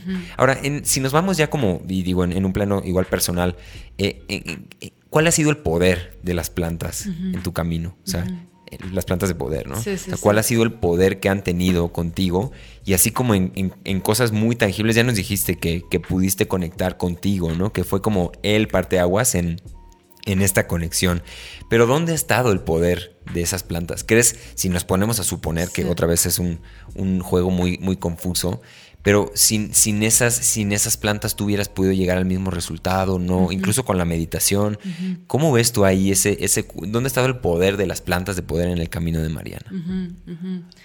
Pues mira, la verdad es que sí se me abrieron de cierta forma grande, que eso también lo agradezco, porque siento que hay que tenerle respeto. Hoy el, contactar con las plantas de poder lo hago con un, en un, desde un espacio de mucho respeto, cosa que a lo mejor de chavita no lo hubiera hecho, ¿no? Entonces, como honro mucho el que me hayan escogido grandecita, ¿no? Porque ya tengo una conciencia diferente. Claro. Este, me han abierto el mundo, literalmente, o sea, me han abierto la forma en la que percibo las cosas. Este, desde escuchar música, por ejemplo. A lo mejor y antes no sé, no escuchaba música, pero no sé, es, es, raro, como me abrieron un mundo diferente y ese mundo también me llevó a conectar con la meditación. Gracias a eso, a lo mejor y no hubiera llegado a la meditación si no hubiera probado una planta de poder antes, ¿no? Así fue mi camino, no tiene que ser el de nadie igual, ¿no? Claro. Pero hoy encuentro en la meditación muchísimas respuestas que a lo mejor ninguna planta me ha dado, eso sí es cierto, pero sí me abrieron un camino importante para poderme conectar con la meditación. Y, eso, pues por siempre estaría agradecida, ¿no? Como el, el, proceso que me llevan a confrontar las plantas de poder, en vez de evadir, me hacen estar más presente, ¿no? y y como creo mucho que somos unos seres espirituales teniendo una experiencia humana, hay que vivir en el, en, el cuerpo, ¿no? En lo humano, ¿no? Porque muchas veces las plantas de poder nos pueden hacer viajar, nos pueden hacer volar mucho a la parte espiritual y no concretar mucho en lo humano. Claro. Entonces, por eso es importante darles espacio, darles respeto, o sea, no mezclarlas, no hacerlo en espacios en donde no, ¿por qué lo estás haciendo aquí? Sí, o sea, ¿qué, ¿cuál es tu propósito? ¿Cuál es tu intención? Y con eso hacer un, una comunión de cierta forma con esa planta, con ese respeto que tú le estás teniendo. Y eso es lo que te va a dar, literalmente. Pero si ya lo, lo tomamos en un contexto de fiesta, de y que yo no juzgo, pero entonces va a ser diferente en la enseñanza y el aprendizaje y allá a lo mejor sí nos va a hacer volar. Y está padrísimo a veces volar, pero lo importante es aterrizar y hacer tierra y vivir en la disciplina de la vida porque eso es lo que nos va llevando el caminito evolutivo. No podemos evolucionar fantaseando, imaginando y meditando todo el día. No, se vive aquí y aquí en la tierra lo sentimos y lo experimentamos y nos confrontamos y ese es el chiste. Y muchas veces las plantas de poder nos pueden hacer volar mucho. Entonces yo creo que solamente hay que hacerlas tierra. Esa información que nos dio la, ayahuasca, esa tarea que nos dejó la ayahuasca, ok, vamos a ponerla en tierra, la voy a escribir, voy a hacer un espacio en donde yo misma me vea conscientemente haciendo este trabajo que no va a ser de un día para el otro, nos deja tarea y nos deja mucha tarea y es una tarea no es la acabé y mañana la entrego, es, es una tarea de por vida, ¿no? Como de hacernos conscientes, de vernos, realmente vernos, porque las plantas de poder nos, nos, nos hacen ver, nos hacen ver, o sea, literalmente yo, en mi experiencia, me hacen verme y desde verme puedo verte a ti, porque entonces ya no te veo con mis propios prejuicios. Mis prejuicios los veo, los reconozco y entonces ya me da la libertad para poderte ver a ti, de, de lo que tú eres, ¿no? Ok. Wow. Pues increíble, increíble reflexión la que nos acabas de regalar en torno a, el poder que tienen las plantas y de cierta forma la responsabilidad que vamos adquiriendo al comulgar con ellas, ¿no? Eh, ahorita la siguiente como preguntita que tenía anotada y ya para ir, ir terminando es, es, ese tema de la responsabilidad, ¿no? De, de qué hacer con este desarrollo de conciencia. O sea, cuando ya entramos a este juego, ¿no? Al juego en el que ya nos definimos a nosotros mismos como algo más que mis grados educativos o la profesión que yo practique o mis logros profesionales, que creo que, caemos mucho en eso, en definirnos como tal. En el momento en el que nos cuestionamos si somos realmente solo eso, entramos en un juego que nunca acaba, ¿no? Y es el juego para mí, es como el juego del autoconocimiento, es este juego del desarrollo de conciencia y es todo este juego que además parece o lo pintan como una cosa hermosa, ¿no? Llena de yoga y de meditación pacífica, pero que realmente es estarse a veces arrancando los pelos por estar cuestionándose si esta realidad es real o no. se, pone complejo, o sea, se pone complejo, pero, pero vamos adquiriendo unos estados de paz como más amplios, ¿no? Unos estados de amor más amplios. También la oscuridad es proporcional, o sea, para estar en tal paz hay que conocer la ausencia de paz. Entonces empezamos a entrar en estos juegos y la pregunta va hacia allá, o sea, ¿Cómo percibes tú la responsabilidad que has adquirido a partir del desarrollo de conciencia? hablamos, hablamos hace ratito de, pues, ¿y qué con eso, no? ¿Qué con conectar con nuestra espiritualidad? ¿Para qué nos sirve?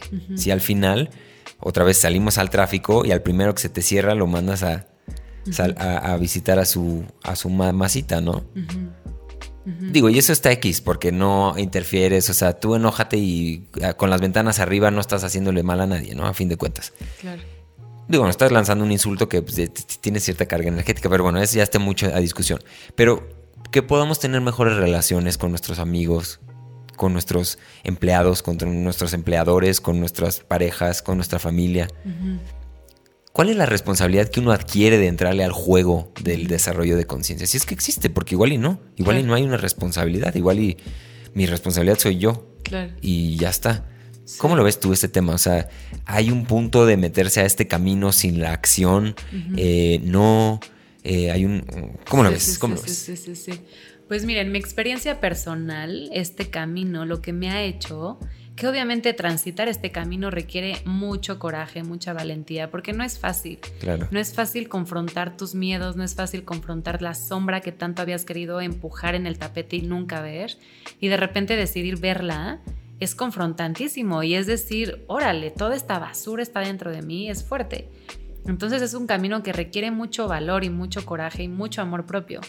Y en mi, en mi forma de verlo es cada vez me he vuelto mucho más auténticamente yo, mucho más ligera, mucho más libre de ser. O sea, y creo que también tiene que ver mucho por este mundo, como lo platicaba en un inicio, que viví o que crecí, en donde todas teníamos que ser de cierta forma iguales, ¿no? Todas nos teníamos que casar con el mismo tipo de hombre, todas teníamos que escoger la misma tipo de ropa, todos teníamos que ser iguales, ¿no? Y yo nunca encajé en ese mundo, pero quería encajar. O sea, sí había una parte de Mariana que decía, yo quiero encajar, yo quiero ser normal, ¿no? Y me fui quitando todas esas etiquetas de miedo, de prejuicio, de creencias erróneas y me fui volviendo más auténticamente yo.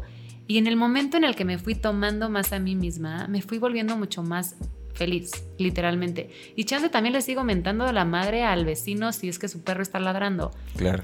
Pero no me apego tanto con eso, como que fluyo más con la impermanencia de la vida. Y no sé, como ya no le tengo tanto miedo al miedo. O sea, ya no le tengo tanto miedo a vivir. Como que. Y ahorita que fue mi cumpleaños hace poco, la gente me preguntaba como, no, pues 33, ¿no? Como, ¿cómo se sienten? Y yo, mi respuesta genuina fue como, amo crecer. Me parece increíble crecer me encanta crecer, o sea, realmente estoy feliz de cumplir 33 años. Cero me pesan, al contrario, me parece increíble. Claro. Y me veo como creciendo con muchísima paz, ¿no? Y eso es lo que me ha dado a mí el, conectarme con más responsabilidad con mi camino, el camino que yo decido caminar, ¿no? Como no ese camino que me dijeron que tenía que ser bueno para mí, o esos miedos que yo creí que tenía que asumir como soy mujer, tengo que asumir esto como verdad y que siguen saliendo muchísimos miedos y seguirán saliendo muchas cosas. Pero hoy lo tomo como ya como con más filosofía o con menos apego, ¿no? Como que hoy cuando caigo en un dolor, que voy a seguir cayendo, ya no es igual que como caía antes, porque ya no es tanto miedo, sino que digo, y me encantó escuchar la canción que cantas El Abismo, porque me conecto mucho con esa canción, y es eso, el abismo es el gran maestro, ¿no? O sea, como Ahí está la joya de la existencia, en el dolor. Y no quedarte en el dolor, sino poder encontrar la luz en el dolor. Porque en una grandísima sombra, wow, la luz expansiva que existe. Y eso nada más está dentro de ti. Nadie te lo va a dar más que tú en tu experiencia. Sí. Pues wow, otra vez, Mariana. Wow con tus reflexiones. Me encantan, me encantan. Creo que es, es, muy rico escucharte, cómo lo vas armando, este, cómo lo comunicas y, y al final concluir en esta cuestión de, del abismo, de, de no tenerle miedo al miedo, de poder entender que el miedo es también un gran maestro al que le estamos huyendo todo el tiempo y que en el momento en el que lo vemos y, nos permitimos sentirlo, experimentarlo y atravesarlo, la cosa empieza a cambiar, ¿no? En lugar de estar huyendo de él, de no tratar de verlo, de tratar de sentir solo las emociones bonitas, porque también creo que de eso va esta espiritualidad de spa, ¿no? De creer que todo el camino es, son emociones bonitas y agradables, positivas, digamos eh, y no, cuando realmente es el abismo el que nos enseña, el vacío, la duda, es material impresionante que está, de, que está este, escrito en nuestro lugar más profundo y que en el momento en que nos permitimos conectar con eso, la cosa empieza a cambiar. Y si lo hacemos desde la honestidad, las acciones van a empezar a venir por esta palabra que mencionamos al inicio, que es la congruencia. uno no puede ser, eh, estar aprendiendo todas estas cosas estar desarrollando la conciencia de tal manera y, no ser congruente, ¿no? O sea, no ser congruente con cómo comes, con cómo te refieres a las personas, con cómo, cómo eres, ¿no? Eh, otra vez solo estamos tripeando, no estamos aquí tratando de convencer absolutamente a nadie, pero bueno, eh, pues si resonaron por ahí denle like. y este, pues bueno, ya estamos ahora sí llegando al final. Este ha sido un verdadero placer platicar contigo. Créeme que hay muchas cosas que no sabía. Para mí ha sido una experiencia de maestría, o sea, estoy aprendiendo muchísimo de todo este tema femenino, que en parte, pues ya Andrea, al estar trabajando contigo, ya comunica ciertas cosas, ¿no? Y es muy padre. Es una cosa de esas que a mí me gusta mucho valorar en las relaciones, ¿no? Porque creo que, y ya te, te voy a soltar aquí mi, mi trip, ¿eh? muy personal, pero eh, como que quizás sería más fácil andar todos solteros y todos haciendo lo que queramos, ¿no? Aparentemente, yendo si quiero hoy vivir aquí y mañana acá y hoy con esta persona y mañana con esta otra, aparentemente es como más sencillo, ¿no? Y más eh, bonito, más esta libertad de poder ir a donde queramos, ¿no? Como esta, esta idea que nos vende la misma espiritualidad eh, a veces, ¿no? De que, no, yo solo y a donde el viento me lleve y entre más libre, más espiritual. Pero esta cuestión de pareja para mí es como una cosa en la que ya estamos jugando este juego que jugó en algún momento el primer átomo de la existencia, ¿no? En el momento en el que entramos en pareja, porque de alguna manera completa como este yin yang, o sea, ahí está este espacio en el que dos puntos de vista se, conjuntan, eh, dos experiencias se comparten. Entonces ya no solo estoy experimentando, digamos yo, la experiencia del hombre masculino tal, eh, ahora estoy experimentando también la visión desde la feminidad con otra extensión mía que es mi mujer, ¿no? Y es como ese juego de la pareja y de poder experimentar, valga la redundancia, la experiencia humana, desde dos puntos de vista. Ya nomás por eso es una cuestión increíble.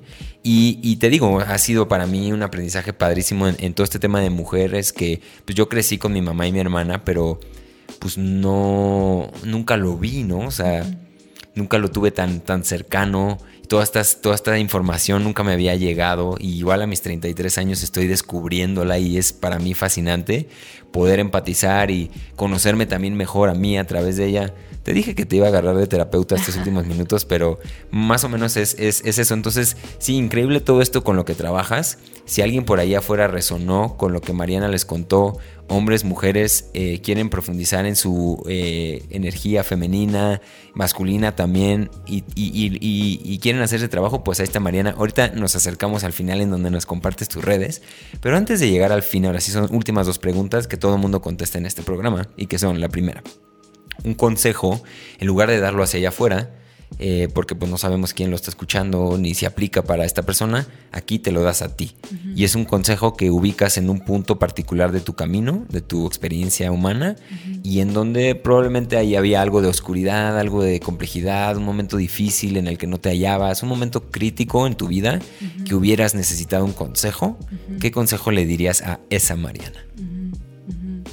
Como suavizar mucho mi, mi masculinidad. O sea, regreso a lo mismo, como en esta rigidez de querer ser, suavizarme y no ser tan estricta conmigo, ¿no? O sea, como esta perfección que a veces busco, porque sí la sigo buscando a veces, es como suéltala, no, no tiene que ser así, ¿no? Puede, puede ser suave. Ok. Nada que agregar. Entonces, suavizar tu masculinidad por ahí. Sí. Buenísimo. Ahora, la última pregunta, que es, ¿qué es para ti vivir con los pies en la tierra? Ok. Pues justo lo que dije sobre las plantas de poder un poco, ¿no? Como los pies en la tierra es el vivir en este presente momento, como vivir aquí, vivir aquí, gozar aquí, este, sentir miedo, pues abrázalo, siéntelo, ábrete a experimentar la totalidad de tu ser en la tierra, ¿no? Como no queramos irnos a fantasear a otro lugar, aquí estamos, aquí estamos experimentando, abraza lo que eres en este instante, mañana no sabes qué va a pasar, cómo vas a sentirte, pero vivir la presencia de este momento es como lo único real que podemos tener, ¿no? Y, suena muy abstracto, ¿no? Pero vivir aquí en el presente, en tu cuerpo, en tu respiración, y ya está. Ok, buenísimo, me encanta.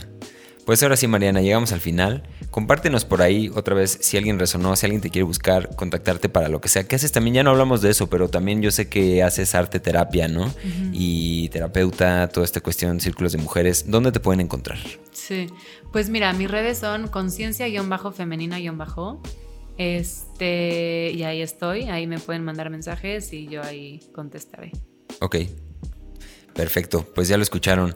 Aquí amigos, si llegaron hasta aquí, pues ya suscríbanse como siempre, ya saben, no es responsabilidad, no se sientan culpables si no se, si no se suscriben, pero bueno, háganlo, compártanlo, mándenle este video a alguien, hasta los perros les gusta este contenido, entonces pónganselo a los perros ahí en la tele, suscríbanse, compartan y nos vemos en el próximo episodio de Con los pies en la tierra. Adiós.